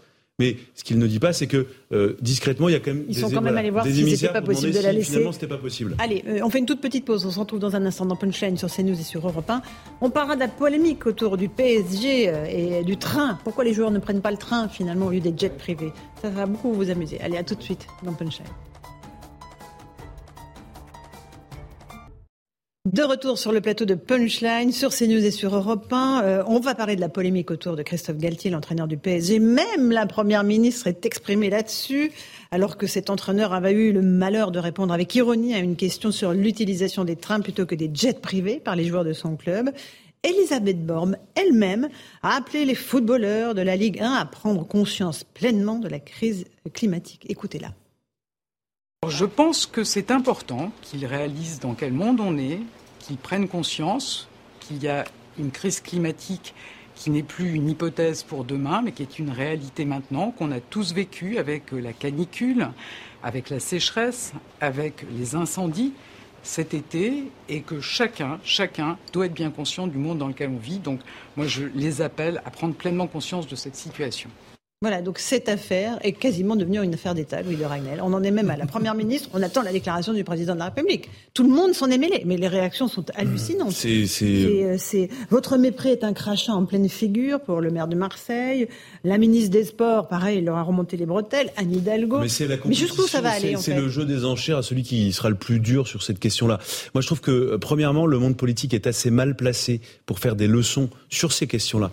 Euh, à des sportifs, euh, qui plus est donc le, Paris Saint-Germain, euh, parce que eux-mêmes usent parfois pour des vols pas toujours indispensables des Falcons, des, des vols privés, utilisent les avions de l'armée de l'air. Moi, je suis le premier systématiquement à ne vraiment à défendre le fait que le gouvernement puisse conserver ces pratiques-là, parce que je considère que le gouvernement, pour des questions de facilité de travail, pour des questions d'urgence, pour des questions de sécurité et pour des questions de prestige, a besoin d'avoir ce dispositif-là. Donc, si vous voulez, je, je trouve qu'ils voilà, ils sont très très mal placés pour juger le Paris Saint-Germain. Euh, première chose. Deuxième chose, je comprends que ça puisse un petit peu heurter parce qu'on est dans une période où c'est la fin de l'abondance, c'est la fin des jours heureux, et donc euh, il faut tout faire pour éviter le rationnement. Euh, mais et donc symboliquement, le Paris Saint-Germain, voilà, ça fait. Je comprends que ça puisse déranger, ça ah, chatouille pour, forcément. Pour d'autres raisons, évidemment, Exactement. pour le salaire des joueurs, pour l'argent Mais ensuite, euh, qu'est-ce que ça change euh, pour l'histoire de la planète, le réchauffement climatique ou la Ah oui, ils sont biodiversité? quasiment accusés du Ça réchauffement ne climatique, change là, absolument rien. Ça ne change rien. Euh, qu'ils prennent l'avion ou qu'ils prennent autre chose, c'est pas un vol qui va changer l'histoire du monde. euh, voilà. Euh. Alors, on est toujours sur le symbole. Et, et puis euh, la dernière chose, euh, c'est que je trouve que euh, aujourd'hui, voilà, il y a des polémiques sur tout et n'importe quoi. J'en viens presque à regretter la, la polémique sur les barbecues. Euh, Eric Revel, Pas journaliste. tout à fait euh, ce point de vue. Est-ce que vous pouvez nous rappeler, Laurence, la déclaration du maire de Marseille, supporter de l'OM, parce qu'elle est- c'est la pire. Oui, oui, bah oui. Écoutez, mais non, mais- c'est l'OM aussi. hein. parce exceptionnelle. Votre mépris est un crachat en pleine figure, dit-il. Vous êtes pathétique et triste. C'est aussi la planète de vos enfants qui brûle. Voilà, grotesque. Voilà, là, on sent l'opposition OM PSG. Je ramène ça à une blagounette. Mais quand même, quand même, j'ai trouvé quand même que Christophe Galtier, vu le contexte général, était pas d'une adresse dans sa communication folle. Je vous le dis comme je pense. Ok, c'est pas ça qui va changer euh, euh, le, le niveau de réchauffement climatique, mais ça donne une espèce de d'image, alors que les footballeurs parfois ont déjà, hein, de euh, de toute façon avec les sommes d'argent que je gagne, je suis un peu au-dessus de Oui, tout ça. et je vous en, et je vous envoie balader avec mon char à Une voile. question de rapport à Il aurait pu hein, dire, mais on va y aller à, à, à, à, à patinette. dit, on pourrait y aller en char à On pourrait voile. y aller en char à voile. Bon, voilà. Moi, c'est le seul, la seule chose. D'autant plus que je le rappelle, dans, dans l'extrait, il dit je me doutais qu'on poserait cette question. Donc ça veut dire qu'en réalité, la com du PSG l'avait prévenu en disant fais gaffe parce que là, c'est chaud. Vu ce que Emmanuel Macron a parlé de réchauffement climatique la veille. Attention, il y a une polémique lancée par un, un, un cap sub de la SNCF sur faut-il prendre le TGV. Voilà les éléments de langage qu'on te propose. Et Galtier, parce que c'est sa personnalité, il répond ce truc sans se douter un seul instant, évidemment que ça va devenir une affaire d'État. Alors on va voir ce soir Plutôt ce qu'ils vont drôle, faire face trouve. à la Juve. Mais ils vont très mais, bien bon, jouer. voilà, on va regarder le match avec Alors, intérêt. Maître Golnadel, qu'est-ce que vous pensez de cette affaire qui prend des Oui. proportions hallucinantes Mais d'abord, avant toute chose, sur, sur le fond des choses, moi je refuse de passer sous les fourches codines du GIEC. Je crois parfaitement au réchauffement climatique, mais qu'on vienne pas me dire que, c'est, que ce sont les jets en France qui posent problème. La France a un bilan carbone flatteur et on ne peut, on ne peut pas empêcher les Indiens et les Chinois de faire tourner les usines à charbon parce qu'ils ont besoin de nourrir leur peuple. Donc nous n'avons aucun rôle, aucun rôle dans cette histoire-là. Mais on préfère évidemment plutôt par- que de parler par exemple de surpopulation, hein, ah, ça c'est comme ça ne concerne pas l'Occident, embêter des pays comme la France. Premièrement. Ok. Voilà. Ensuite, oh, je veux bien, je veux bien, Eric, philosopher sur, euh, sur, le, sur la manière dont M. Galtier a plaisanté ou pas. Mais ça reste. Non, mais c'est pas d'une Non, mais, adresse folle, Eric, mais, mais- c'est pas d'une adresse folle. Vous avez le contexte qui pèse. Il sait très bien. Bon, alors- Il n'a peut-être pas mesuré, mais qu'il va, il va y avoir des réactions, que ça va devenir un débat politique. On est en plein dedans. C'est- Ou alors il, il- il s'exonère de toute l'actualité, de tout le monde qui a autour de lui. Et c'est peut-être le problème des footballeurs. Mais je vous, je vous dis pas le contraire, mais je, je refuse de rentrer dans cette réflexion-là. On est en train de se rousseauiser. On a donc le rire, le, le rire est interdit. On a le droit de blaguer et on va pas faire et, et, et ce, cette disproportion entre cette blague bonne ou mauvaise, je m'en fous complètement, et, et, et, et, et le fait que Madame Borne, on le disait tout à l'heure, Madame Borne, c'est la dernière au monde qui devrait m'originer, Monsieur Galtier. Elle a fermé, elle a, elle- elle a porté le coup de grâce à l'industrie nucléaire. Euh, euh, 10 000 jets en France ne feront jamais autant de mal que ce qui a été fait et qui a favorisé les énergies fossiles. Je ne vous parle même pas du réchauffement climatique, je vous parle de la pollution en France. Donc comment voulez-vous que j'accepte cette disproportion entre une blague euh, qui ne m'a même pas fait rire, euh, je vous dis pas que je me suis tordu, et justement, et justement les commentaires, y compris le commentaire particulièrement odieux du maire de Marseille. On vous a posé la question euh, sur le compte Twitter euh, de CNews. Est-ce que vous êtes choqué par les propos de Christophe Galtier? Votre réponse est très claire. Non. À euh, plus de 70%. Euh, ça ne vous choque pas, euh, a priori. Voilà, vous n'êtes pas très choqués, vous les Français. on va aussi écouter les réactions de quelques jeunes que l'on a interrogés là-dessus. Écoutez-les, ils sont assez mesurés. Je peux être négative par rapport aux joueurs, du coup, que c'est très hautain, on va dire, et je trouve que c'est important aussi de montrer les bons exemples. C'est une équipe qui avait plein de stars, plein de, plein de personnes célèbres, quoi. Enfin, et c'est eux qui peuvent faire bouger les choses euh, en France. Il était probablement gêné. Mais euh, oui, sûrement un déni euh, de ne pas savoir quoi dire, de peut-être pas s'être informé. Et puis, et puis j'espère que ça va le faire réfléchir et puis que toute l'équipe et que tout le monde du foot va y réfléchir. Et c'est vrai que les jeunes sont assez ah bah sensibilisés à la question de l'environnement. je suis resté jeune. Vous êtes filou, un petit filou. Mais quoi Non, mais il y a une règle psychologique, pardon de vous le dire. Il n'y a pas plus conformiste que les jeunes. Mais oui. C'est pas des révolutionnaires, les jeunes? Mais euh, ils ont une image révolutionnaire, mais en, en, réalité, ils sont sensibles mm. encore plus que les autres à la mode. Et la mode, c'est l'autre nom du conformisme. Donc ça ne m'étonne pas. Enfin, le réchauffement climatique, c'est un thème quand même qui les concerne. Raison de plus. Leur génération qui vont hériter de notre planète. Comme c'est un thème qui les concerne, comme ils sont matraqués, comme ils sont manipulés, effectivement, ils sont les mieux placés pour effectivement suivre les règles du conformisme. Louis Dragnel, on en a fait trop sur cette affaire ça prend des proportions absolument euh, Mais je trouve, qu'il y a des sujets majeurs dans l'actualité euh, qui, nécessitent beaucoup plus de, de, de, de place. Euh, moi, je trouve que euh, ce qui se passe sur le nucléaire, ce qui s'est passé, la, euh, les, les, Républicains, par exemple, viennent de demander l'ouverture d'une commission d'enquête parlementaire, et je trouve que c'est un sujet très intéressant pour essayer de déterminer qui a fait quoi, les responsabilités de l'État dans la dans l'état du parc nucléaire français, les responsabilités politiques, pour savoir pour qu'est-ce qui nous a conduit, outre le contexte politique de l'époque, mais qu'est-ce qui nous a conduit mm. à, à, cette situation-là. Voilà, moi je trouve que ça, pour le coup, c'est à la fois euh, un sujet majeur parce que euh, c'est la question euh, du pouvoir d'achat, c'est la question énergétique, et puis il y a une question qui, qui, est, qui, est, beaucoup plus large, qui est de la, la défense des intérêts stratégiques français. Maître Golnadel expliquait tout à l'heure que, que c'était le, le, génie français, c'était un atout majeur qu'on avait, le nucléaire civil, qui d'ailleurs, soit dit en passant, permet le nucléaire militaire. Il n'y a pas de nucléaire militaire sans nucléaire civil. Donc euh, il y a toujours le risque aussi de perdre des capacités. Euh, et je rappelle simplement une, dernière chose, on est la seule puissance euh, militaire nucléaire euh, d'Europe depuis le Brexit. Euh, je ferme la parenthèse. Et, et, donc voilà, je trouve qu'il y a des sujets extrêmement importants. Il y a les questions aussi de sécurité du quotidien. Je sais qu'on en a, va en parler, on va en parler aussi également. Eh mais, voilà, la question de savoir est-ce que le PSG a bien fait ou pas de prendre un Boeing, c'est même pas un jet, hein, c'est un Boeing privé pour aller faire un mal, faire un match. Est-ce que la blague est bonne du char à voile? Moi j'ai trouvé ça. En fait, ça m'exaspère tellement cette polémique. J'ai trouvé Galtier très drôle. Louis, voilà. Louis, Alors, Maître Je veux ajouter à ça que d'une certaine manière, l'idéologie se régale justement par diversion du nucléaire, parce que la réalité justement de l'insécurité ou de l'immigration massive et qui continue, la gêne beaucoup. C'est formidable. C'est une aubaine formidable pour l'idéologie dominante médiatique que de faire alors directement de, que, sur ce genre de sur ce genre d'histoire, sur les barbecues ah, et, euh, et, la viande ah, rouge. Ah, oui, euh, on, on, peut dire qu'ils instrumentalisent un petit peu. attendez, attendez, il y aura la corrida bientôt. Il y aura la corrida bientôt. Ça, ça va être. Euh, ça, c'est récurrent la corrida. Ah, vous allez voir, parce que les écologistes sont beaucoup plus importants aujourd'hui au sein de la Nupes. Où vous allez voir. beaucoup. Oui, oui, vous allez voir. Là, ça va être un festival. Avec Revel. souhaiter que cette commission d'enquête aille au bout et puisse travailler correctement, parce que effectivement, je pense que le problème euh, qui a été quand même balayé d'un revers de main par le chef de l'État hier, qui s'est mis en colère hein, à la fin de son intervention quand il a répondu aux questions des journalistes, mérite vraiment qu'on s'y penche. Comme mérite qu'on s'y penche, à mon sens, cette espèce de pourcentage qui est sorti un jour du chapeau, Maître Golnadel, vous en souvenez sans doute, qui a, expliqué euh, et tout le monde a repris qu'il fallait, euh, à l'horizon euh, de 2035, 50% d'énergie mix énergétique. mix énergétique et 50% nucléaire. Pourquoi 50% Pourquoi? Personne n'en sait absolument rien. Mais, bien sûr.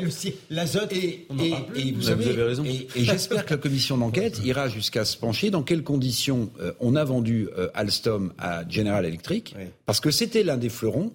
Dans quelles conditions Vous savez que c'est Olivier Marlex qui avait demandé l'enquête sur. Alstom et General Absolument. Electric. Et dans quelles conditions euh, et pourquoi euh, le discours de Belfort du président de la République euh, n'a pas été suivi de fait. un an Exactement. Ça, ça serait très intéressant. Et pourquoi, alors qu'on a détricoté à un moment donné le pôle Areva, qui était un pôle nucléaire, qui englobait Framatome et Cogema, le président de la République a annoncé finalement la reconstitution d'un pôle nucléaire au dans le discours, pendant le discours de Belfort, alors qu'on avait détricoté le précédent. Il faut quand même qu'on nous explique comment et qui est responsable de Je ce fiasco. d'accord.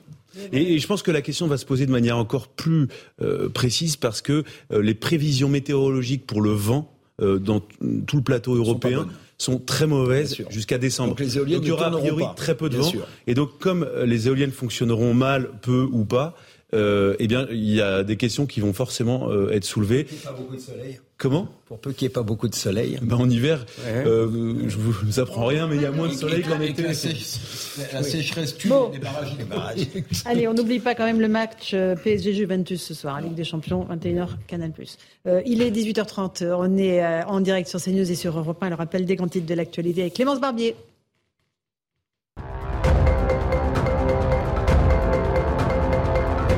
En Suisse, les autorités ont fait une drôle de découverte à l'intérieur d'une camionnette. 23 réfugiés afghans, syriens, indiens, les uns sur les autres. Partis du nord de l'Italie, le véhicule se dirigeait en direction de la France. Le passeur présumé a été arrêté. Il nie les faits.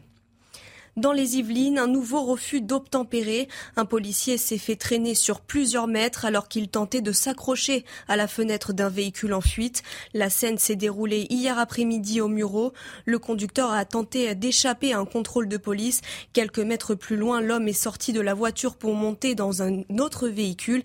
C'est à ce moment-là que le policier a tenté de le rattraper. Sueur froide dans les stations de ski face au prix de l'électricité. Des exploitants de stations de ski en pleine renégociation de leur contrat de fourniture électrique se disent très inquiets avant le début de la saison hivernale. Ils appellent le gouvernement à agir pour remettre de la rationalité dans le secteur. Certains exploitants optent notamment pour la mise en place d'un bouclier énergétique. Voilà pour le rappel des titres de l'actualité par Clémence Barbier. Il est 18h31 pratiquement sur CNews et sur Europe 1. On fait une toute petite pause. On parlera de sécurité, ce nouveau refus d'obtempérer euh, au Muro avec un policier traîné sur plusieurs dizaines de mètres par une voiture euh, conduite par un délinquant. Et puis on reviendra euh, sur l'agression de Cannes, une petite dame, une vieille dame qui a été sauvagement agressée euh, par trois jeunes délinquants. Il avait volé son sac à main. On se rappelle de cette séquence qui avait beaucoup choqué. Eh bien, on en sait un peu plus sur le pédigré euh, de ces agresseurs. Je vous dis tout dans un instant. À tout de suite. 18h36 pratiquement, on est en direct sur CNews et, et sur Europe 1. Et je vous précise d'ailleurs que le match euh, PSG-Juve, c'est aussi en direct sur Europe 1 tout à l'heure, par- sur Canal+. On est avec Louis de Ragnel, chef du service politique d'Europe 1, Eric Revel, journaliste, et Maître euh, Golnadel. On va parler de sécurité, hein, vous l'avez évoqué. Euh, on parlera dans un instant de ce qui s'est passé à Cannes, l'agression de cette vieille dame. On en sait plus sur le pédigré de ces agresseurs qui ont été retrouvés par la police. Mais d'abord, les Mureaux. Hier à 18h30, un nouveau refus d'obtempérer qui tourne mal avec un policier traîné sur plusieurs dizaines de mètres par une voiture. Fort heureusement, il est euh, légèrement blessé, mais néanmoins, il aurait pu être beaucoup plus grièvement blessé. Explication de Kinson. Lors d'une course-poursuite, un homme en fuite s'introduit par la fenêtre d'une voiture. Le policier s'agrippe aux jambes du fuyard. Au volant, un éventuel complice démarre à vive allure. L'agent est alors bloqué à l'extérieur et il est traîné sur plusieurs mètres. Selon Jérôme Jiménez, responsable communication UNSA Police Île-de-France, l'incident s'est produit lors d'un simple contrôle routier. On a un véhicule qui s'est présenté et qui roulait à vive allure. Euh, le conducteur en question a refusé et n'a pas répondu aux injonctions et euh, a pris la fuite. C'est clairement établi qu'on a facilité la fuite d'un suspect euh, par un véhicule. Le chauffard sera également euh, poursuivi pour euh, bah, justement l'infraction et l'enquête qui a été ouverte, à savoir les violences volontaires avec armes sur personne dépositaire de l'autorité publique. Ça, c'est certain. La vidéo largement diffusée sur les réseaux sociaux a été filmée hier soir par un habitant du quartier populaire de Bêcheville, au Muro dans les Yvelines. Le fonctionnaire de police souffre de douleurs et d'hématomes. Cet incident après un refus d'obtempérer alerte Mathieu Vallée, porte-parole du syndicat indépendant des commissaires de police qui réclame des peines plus lourdes. C'est pas simplement un policier que vous voyez traîner, c'est la République qui est piétinée dans certains quartiers où les malfrats n'ont plus peur de rien. On a besoin des peines plus dures, des peines qui soient réellement exécutées. Une enquête a été ouverte. Elle a été confiée au commissariat des Mureaux. Aucune personne n'a pour l'heure été interpellée. Voilà pour les explications, Louis de Ragnel. C'est la République qu'on piétine quand on, on traîne ou on roule sur un policier comme ça pour un refus C'est la, enfin, c'est, c'est oui, c'est ça, c'est la, enfin, c'est la France. Non, ce qui est dramatique, c'est, c'est qu'en fait, c'est une scène, c'est devenu une scène euh, quasiment habituelle de la vie quotidienne en France. 26 000 refus d'obtempérer par an, un refus d'obtempérer euh, toutes les 20 minutes. Euh, le drame, c'est que à force de, enfin, c'est très très bien qu'on en parle, euh, mais euh, j'espère qu'on ne s'habituera jamais à ça. Ça soulève des questions à la fois sur les réponses pénales, des questions aussi de, de, de, capacité de la police, de capacité d'intervention pour faire face à ça. Euh, mais ça soulève également des questions euh, basiques d'éducation. Euh, c'est-à-dire que c'est-à-dire que c'est des gens qui n'ont pas été éduqués tout simplement, euh, qui, à qui on a inculqué aucun repère. Enfin, normalement, ça devrait pas venir à l'esprit de n'importe qui de se dire bon bah je suis arrêté par la police, je vais je vais rouler sur le policier ou le gendarme, mmh. je vais sortir mon arme, je vais essayer de le tuer. Enfin, le, le, le problème c'est la banalisation de ce, des, des, conséquences de ce type de comportement. Et moi, c'est ça qui me, c'est ça mmh. qui me terrifie. Euh, et voilà. Le problème, c'est que face à cela, donc il y a les réponses pénales. On en parle beaucoup. Euh, manifestement, c'est pas suffisant et c'est pas dissuasif puisque ça continue. Euh, je pense qu'il va falloir euh, réfléchir, euh, enfin, poser à plat le sujet, en fait, tout simplement, parce qu'à force d'en parler et qu'il n'y ait pas de réponse, euh, je oui. pense qu'il va falloir réfléchir à comment faire face à ça avec à la fois les élus, les questions judiciaires, on en a parlé, mais aussi, je trouve, et, et, souvent, quand même, il y a un point commun à tous ces drames, c'est l'absence d'éducation par les parents. Mmh. Voilà. Euh, Maître Goldnadel, sur ce, ouais, ce refus d'obtempérer. Je crois qu'ils ont été éduqués. Hein. Ils ont été parfaitement éduqués, parfaitement éduqués à la haine de l'État et parfaitement éduqués à la haine de la France et des Français. Ça, c'est ma première remarque. Et les policiers? Ah ben, Les policiers sont les symboles en uniforme et de l'État et du pays. Premièrement. Euh, deuxi deuxièmement, euh, je suis un peu là de cet euphémisme euh, de refus d'obtempérer. Quand un véhicule roule sur un, sur un policier ou quand il embarque un policier, on, on, on dépasse euh, ensuite le refus d'obtempérer. Ensuite, euh, j'ai un doute, mais je n'exclus pas que euh, c'est, ce comportement-là, il n'est pas, il est pas né il y a trois mois. C'est un comportement qui, qui, caractérise notamment les banlieues, puis les périphéries, puis les, maintenant les centres-villes depuis, depuis des années. Il se trouve qu'avant les réseaux sociaux et avant des, des chaînes libres comme la nôtre, on mettait, l'idéologie mettait ça sous le boisseau. On n'en parlait pas. Cet été, extrêmement cruel pour, pour, pour, pour, pour les Français. Il n'y a pas eu un jour que le Dieu ou le diable a fait sans que euh, euh, bah, le, le, drame de l'immigration massive produise des effets en matière de criminalité. Là, en on ne sait pas du tout qui sont les auteurs de je, ces effets-là. Hein. Madame Ferrari, Monsieur je ne suis pas en train de vous dire que la criminalité est toujours commise par des immigrés ou par des migrants illégaux. Je suis en train de vous dire que. Euh, On a eu les chiffres du ministre de l'Intérieur. Ils sont accablants. Qui sont, voilà, ils 55% sont... des délinquants étrangers à oui, Paris-Marseille, oui. ou 50% sont des entreprises. Oui, oui, et, et, on ne, et, on ne, parle pas des gens, des Français issus de l'immigration euh, récente. Donc, donc, ça, je pense, très sincèrement, on en est même. La liste est tellement terrible que moi-même, j'ai beau les écrire, j'oublie les premiers. J'avais oublié le, le, pauvre médecin militaire mort cherchant des enfants devant veux dire, les, les morts enterrent, enterrent les morts. Mais malgré tout, je pense très sincèrement que l'État du les, les, Français sont dans l'exaspération la plus totale. Ça ne passe plus comme avant. Mmh. Et donc, d'une certaine manière, j'ai la faiblesse de penser que euh, on, il y, a, il y a un moment où on va aller dire ça suffit. Vous voyez ce que je veux dire? Donc il ne faut pas voir ça, euh, je pense, Louis, uniquement sous un angle euh, négatif. Je pense que maintenant, effectivement, c'est insupportable pour les Français. Mmh. Alors qu'avant, on n'en parlait pas de façon. Oui, on n'en parlait pas, on ne le savait pas. On n'avait pas le droit d'en parler. Eric Revel. Alors, euh, moi, je, je, voudrais reprendre l'exemple, euh, on l'a un peu commenté, mais je pense que c'est très important de le commenter de nouveau, de David Lisnard, le maire de Cannes, qui, après l'agression de cette femme de 89 ans, a produit un tweet, a produit un tweet Alors, qui se termine par une phrase Si ça avait été ma mère, c'est peut-être moi qui serais en prison. Ce qui, alors, on peut condamner ce genre d'appel à se faire euh, justice soi-même, très bien. C'est pas seulement le maire de Cannes, c'est le président de l'Association des maires de France, c'est vrai. Donc, il a une responsabilité politique. Mais pour moi, ce que ça veut dire, c'est que un homme politique a franchi le pas Mhm. de ce que pensent euh, les gens à qui on demande surtout de ne jamais exprimer ce genre de sentiments. On va l'écouter, Eric. Et c'est si vous le très symptomatique, Bien. parce que je crois qu'il était sur euh, Europe un ce matin, C'est oui. très simple. Ah bah, pardonnez-moi, je ne savais pas. Non, non, vous me faites très bien la liaison Voilà. Avec je- Cannes, cette agression d'une d'une vieille dame. Et je voulais juste avec le maire de Cannes. Allez-y. responsabilité qu'on oublie. Et pour une fois, je vais peut-être reprendre et valoriser les propos d'Elisabeth Borne lorsqu'elle s'est posé la question de savoir si euh, certains partis étaient encore dans l'arc républicain. Mhm. Et elle pointait évidemment du doigt euh, plutôt l'extrême gauche. Je regrette, mais quand vous voyez ces images et ce policier qui a failli y perdre la vie en se faisant rouler dessus, là il évite le pneu, mais euh, il, s'en faut de peu. Eh bien, on peut se poser la question quand des gens qui ont des responsabilités politiques, qui ont pignon sur rue à l'Assemblée nationale, expriment de manière aussi claire la police tue, eh bien, d'une certaine manière, sans les pointer plus du doigt, elle accentue ce phénomène de, de non-respect de laxisme. Vous avez raison. Alors, on écoute juste David Lisnard, qui était l'invité ce matin d'Europe 1, parce qu'il dit J'assume ce que j'ai dit. J'assume que si ça avait été quelqu'un de ma famille, j'aurais pu, moi, finir en prison. Écoutez-le. J'assume ce que j'ai dit complètement. Euh, je crois qu'il faut dire la réalité des choses. Je n'ai pas dit que ça. J'ai dit avant tout le travail qui a été fait grâce à la vidéosurveillance, grâce à la police municipale qui a identifié en quelques minutes les auteurs des faits, qui a transmis les informations à la police nationale ensuite, qui a très bien travaillé avec la police municipale et au parquet qui a fait ce qu'il devait faire.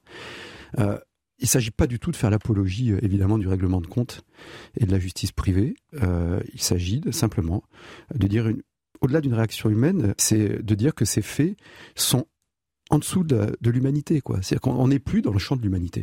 On n'est plus dans le champ de l'humanité. Euh, on en sait plus sur le pédigré des trois euh, adolescents, parce que pour le coup, ils sont jeunes, qui ont agressé cette vieille dame. Le premier à 14 ans, en échec scolaire, renvoyé de tous les établissements euh, qu'il a fréquentés. Euh, c'est sa maman qui l'élève seule, il n'y a pas de père. Le deuxième à 15 ans, en échec scolaire, traîne en ville tous les jours. On n'a pas encore d'informations précises sur le troisième. Louis Dragnel, on est, on est face à quelque chose d'assez euh, voilà, euh, Bah, banal. Banal, classique, malheureusement. Le point commun de- des deux premiers, en tout cas, c'est un problème d'éducation. Mais ils sont Euh, très jeunes, dans 14, les deux 15 cas, ans, bah oui, attaquer mais- une vieille dame. Bien sûr. Pour lui voler Ah, mais 10 euros. Bien sûr. Quelle horreur. c'est, c'est, qu'est-ce que vous voulez? Non, mais le problème, en fait, c'est qu'il y a, dans la réponse de David Lisnard, on voit bien, il y a, il y a- il y a- il plus de mots. Enfin, il, a- il arrive même pas. à- Enfin, c'est, c'est, c'est à la fois très bien dit, c'est-à-dire qu'il le dit sans haine, de manière assez posée.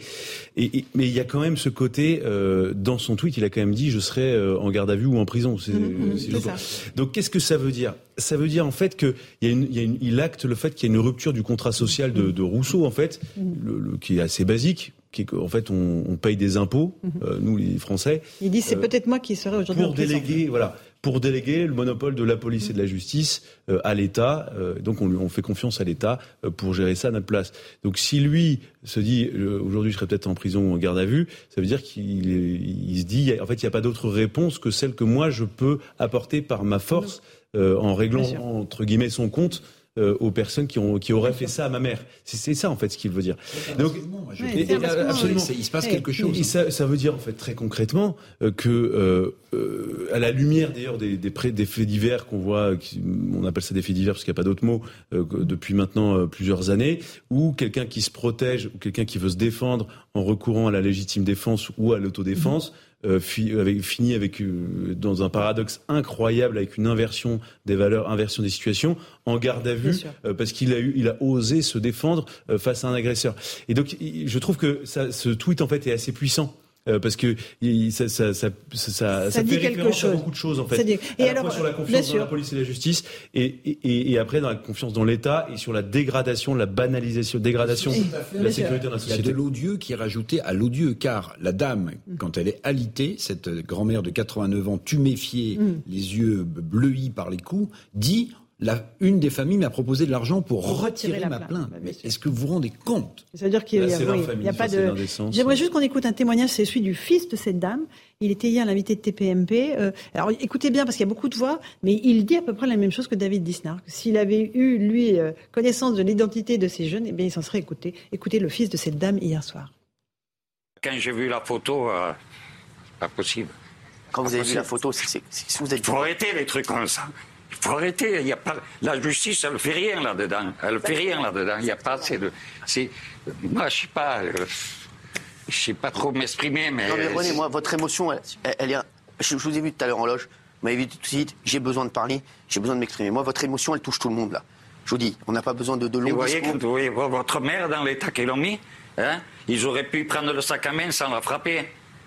Vous avez vu la violence du coup qu'il y met, le mec, dessus Bien sûr.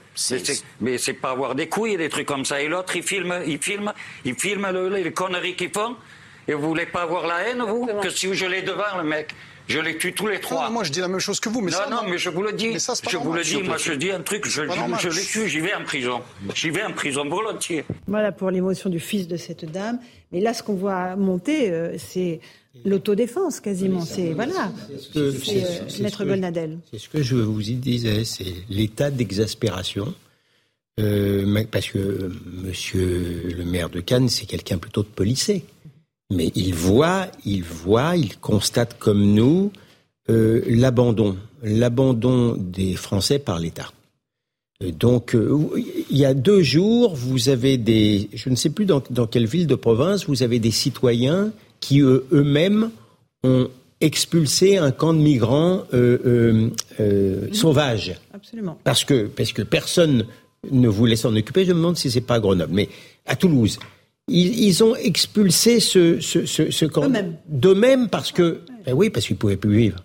Donc, je veux dire ça, si, si l'État, si l'État ne fait pas son travail, euh, on va le voir de plus en plus. Mais c'est un risque pour la société. On est d'accord que les citoyens se fassent justice eux-mêmes. Non, mais on est, il, faut bien comprendre que. Vous êtes avocat, donc euh, vous avez Mais, évidemment. mais- ouais, mais moi, j'ai vu, pardon de vous le dire, je, je vous assure que je suis pas dans l'hyperbole, j'ai vu la justice française mourir. La justice pénale est paralysée. Et c'est, c'est pas quand vous portez plainte, ça vient, pardon, c'est pas très commercial de le dire, ça vient dans trois ans. Donc, euh, eh, eh, vous n'avez pas et, les peines, les peines de moins de deux ans ne sont pas exécutées. Donc, les gamins là, un, ils le savent, les grands frères leur ont dit, et d'autre part, la grand-mère, c'est pas une personne humaine pour elle, pour eux. C'est pas une personne humaine. Clairement. Il y a une déshumanisation de la Elle, il y a une déshumanisation totale de cette personne-là qui fait pas partie de, de- de leur monde. C'est tout. C'est c'est aussi tristement simple que ça. Et donc l'ISNAR euh, euh, l'exprime avec évidemment avec une sorte de, de, de, de, colère froide, mais c'est un sentiment que je comprends parce que nous, très sincèrement, c'est pas c'est pas un effet. Nous ne pouvons plus nous en remettre à la justice. C'est très un, grave. mais c'est un avocat grave, pénaliste ouais. qui vous le dit. Oui. Donc, Alors, euh, Qu'est-ce qui reste, maître Gonadel, si on peut plus s'en remettre à la justice? Eric Revel. Qu'est-ce qui reste? Eh bien, écoutez. C'est le face-à-face de Écoutez, Gérard si- Collomb. si c'est le si- face-à-face de Gérard si- Collomb qui, qui est redouté, redoutable. Mais parce oui, que là, oui. là, on est sur une pente extrêmement glissante. Mais oui, mais oui, mais euh, écoutez, si je ne croyais pas encore un petit peu à quelque chose, je viendrai pas vous parler. Ouais, moi, moi, je suis Louis de un, un tout petit. Enfin, je, je suis euh, lucide sur le, la situation. Euh, je- J'essaye quand même moi de, de faire confiance dans la, la, la justice française. Euh, pas surtout parce que parfois elle a été très politisée, mais, mais globalement, euh, quand vous allez porter plainte dans un commissariat, votre plainte est souvent reçue. Les policiers font tout ce qu'ils peuvent euh, pour la recevoir le Bien mieux sûr. du monde. Euh, et ensuite, euh, on voit quand même, euh, je trouve, une, une début de frémissement, il y a une prise de conscience du fait que les réponses pénales ne sont pas suffisantes. Et, et voilà, je- je- j'essaie d'être plus optimiste. Moi, moi, je, moi, par principe, après, moi, moi je, je reconnais que je, je refuse d'accepter la rupture de, de ce contrat social. Ça, ça me rend dingue. Et du coup, je- j'essaie d'être optimiste par rapport à ça. Donc moi, je- j'ai confiance au- encore quand même Un dans, peu la, dans la justice du pays. Non, mais, Non, mais oui, c'est si. pas une question. Parce que globalement, les, les- bien sûr que les, les peines sont pas suffisamment exécutées. En fait, on est d'accord sur tout le diagnostic, mais heureusement, il y a quand même des gens en prison euh, qui ont commis euh, Au des. micro de, au, au micro de, de, de Madame Ferrari, je, je ne cesse de dire, indépendamment de l'idéologie de certains magistrats ou de beaucoup de magistrats, aujourd'hui, celui qui vous parle, qui a beaucoup de défauts, mais certainement pas le laxisme, j'hésiterais, compte tenu de l'état des prisons, compte tenu de l'exécuté, du, du- du manque de place, etc., et donc qu'on est obligé de les réserver aux, aux- aux criminels chevronnés, moi-même, compte tenu de cela, j'hésiterais à mettre n'importe qui maintenant en prison. La faute à qui? Ça, c'est pas la faute aux magistrats, c'est la faute aux gens qui ont refusé par idéologie anticarcérale de, construire des de places de construire prison. des prisons. La réalité. Qu'est-ce qu'ils risquent les deux là les Maître mais Golnadel, c'est- c'est important. 14 et 15 ans, ils risquent quoi? Pas grand-chose parce que Rappel à la loi? Mais vous savez, Enfin, ça n'existe plus. Là, mais- là, là, on est dans l'exaspération, on a M. Lisnard, etc. Dans 15 jours, on aura oublié. Dans 15 jours, on aura traité de trois personnes qui ont été tuées, etc. Quand ça va passer devant le tribunal, et après il y aura des renvois, il y aura ensuite peut-être un appel, eux qui sont en plus très jeunes, qui ont sans doute commis déjà d'autres délits, hein, pas vu, pas pris. Je peux, je peux vous dire qu'ils ne resteront pas longtemps en prison, puisque Vous en pensez plus, même qu'ils vont aller en prison? Je suis pas sûr du tout. Je suis pas sûr du tout parce que y a, là il y a une sorte de pression médiatique, mais la pression médiatique demain matin à 9 h elle aura cessé. Donc il faut comprendre ça. Et, et les magistrats, nous on est les magistrats, mais c'est rien pour eux. Ils en ont, ils en ont 25 par jour des affaires comme Mais en fait, celle-là. c'est pas rien. C'est simplement qu'il y en a tellement. Parce que euh, moi, je crois réellement que les magistrats, quand ils sont face à une affaire comme celle-là, euh, ils essayent vraiment euh, d'être très attentifs, de, donner le temps qu'il faut. Et ils font, enfin, la plupart d'entre eux quand même font de leur mieux. Ensuite, le problème, c'est la banalisation de ces affaires-là. Et effectivement, quand vous avez euh, 20 cas dans une semaine, je suis d'accord avec vous. Mais c'est juste voilà, le mot, c'est rien pour eux. Mais, là, quand même, Eric Revel, on peut se dire que ces deux, deux jeunes ont besoin d'une sanction. Alors, c'est sans doute pas à la Oui. prison, mais c'est une sanction. Mais- C'est des travaux d'intérêt général. Bien sûr, il faut une sanction. Un passage en centre éducatif fermé, je ne sais pas. Mais bon, Pour moi j'entends. Maître Golnaden qui nous explique, je pense, à raison que, que le système est, est- est au bout du bout. Euh, moi, moi, ce qui me perturbe beaucoup, alors je rejoins un peu le propos de Louis, c'est que moi, ce qui me perturbe beaucoup, si vous voulez, c'est que je ne vois pas d'autre euh, hypothèse possible qu'un ressaisissement de la République avec des moyens, parce que sinon, ce que vous nous promettez, Maître Golnaden, c'est de basculer dans le scénario du pire, que tout le monde veut éviter. Oui, mais Non moi, je, je C'est-à-dire vous le qu'on se fasse Je justice. vous le dis, si, euh, si euh, il, faut, il faut construire des prisons, il faut arrêter l'immigration. Louis Dragnel, Euh, d'autres solutions? Non, non, mais je, moi, je pense que, non, mais je suis d'accord avec vous. Sur, euh, enfin, le constat, c'est c'est celui-là. Les places, les places, on le dit à longueur de temps, les policiers l'expliquent, même les magistrats le disent, il n'y a pas assez de place, euh, il y a des problèmes de surpopulation carcérale. Euh, très souvent, en plus, le gouvernement, de plus en plus, en fonction de la, de la sensibilité du sujet du moment, va demander d'incarcérer davantage en fonction de tel ou tel euh, sujet qui, qui, qui émerge. Et Là, les prisons sont pleines, on est au niveau d'avant Covid. c'est pas hein. du tout un reproche, on mais vous voyez, il y a on beaucoup de magistrats qui, qui vous disent voilà, les violences intrafamiliales maintenant c'est devenu un sujet euh, euh, Majeur. euh, majeur, et du coup, bah, il va falloir, il faut libérer des places pour incarcérer davantage de d'auteurs, De euh, maris violents.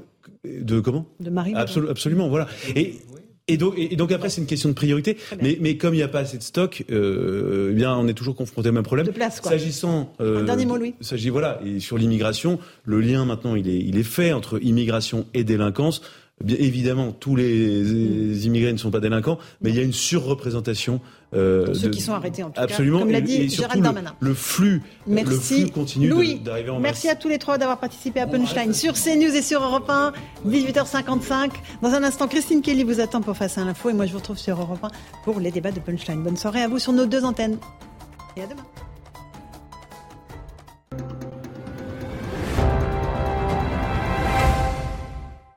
Quand ma voisine m'a vu sourire au téléphone, elle a dit à tout le quartier que j'étais amoureuse. Alors qu'en fait, j'étais juste avec Max, mon conseiller EDF. 9 clients sur 10 sont satisfaits d'EDF. Forcément, ça fait parler.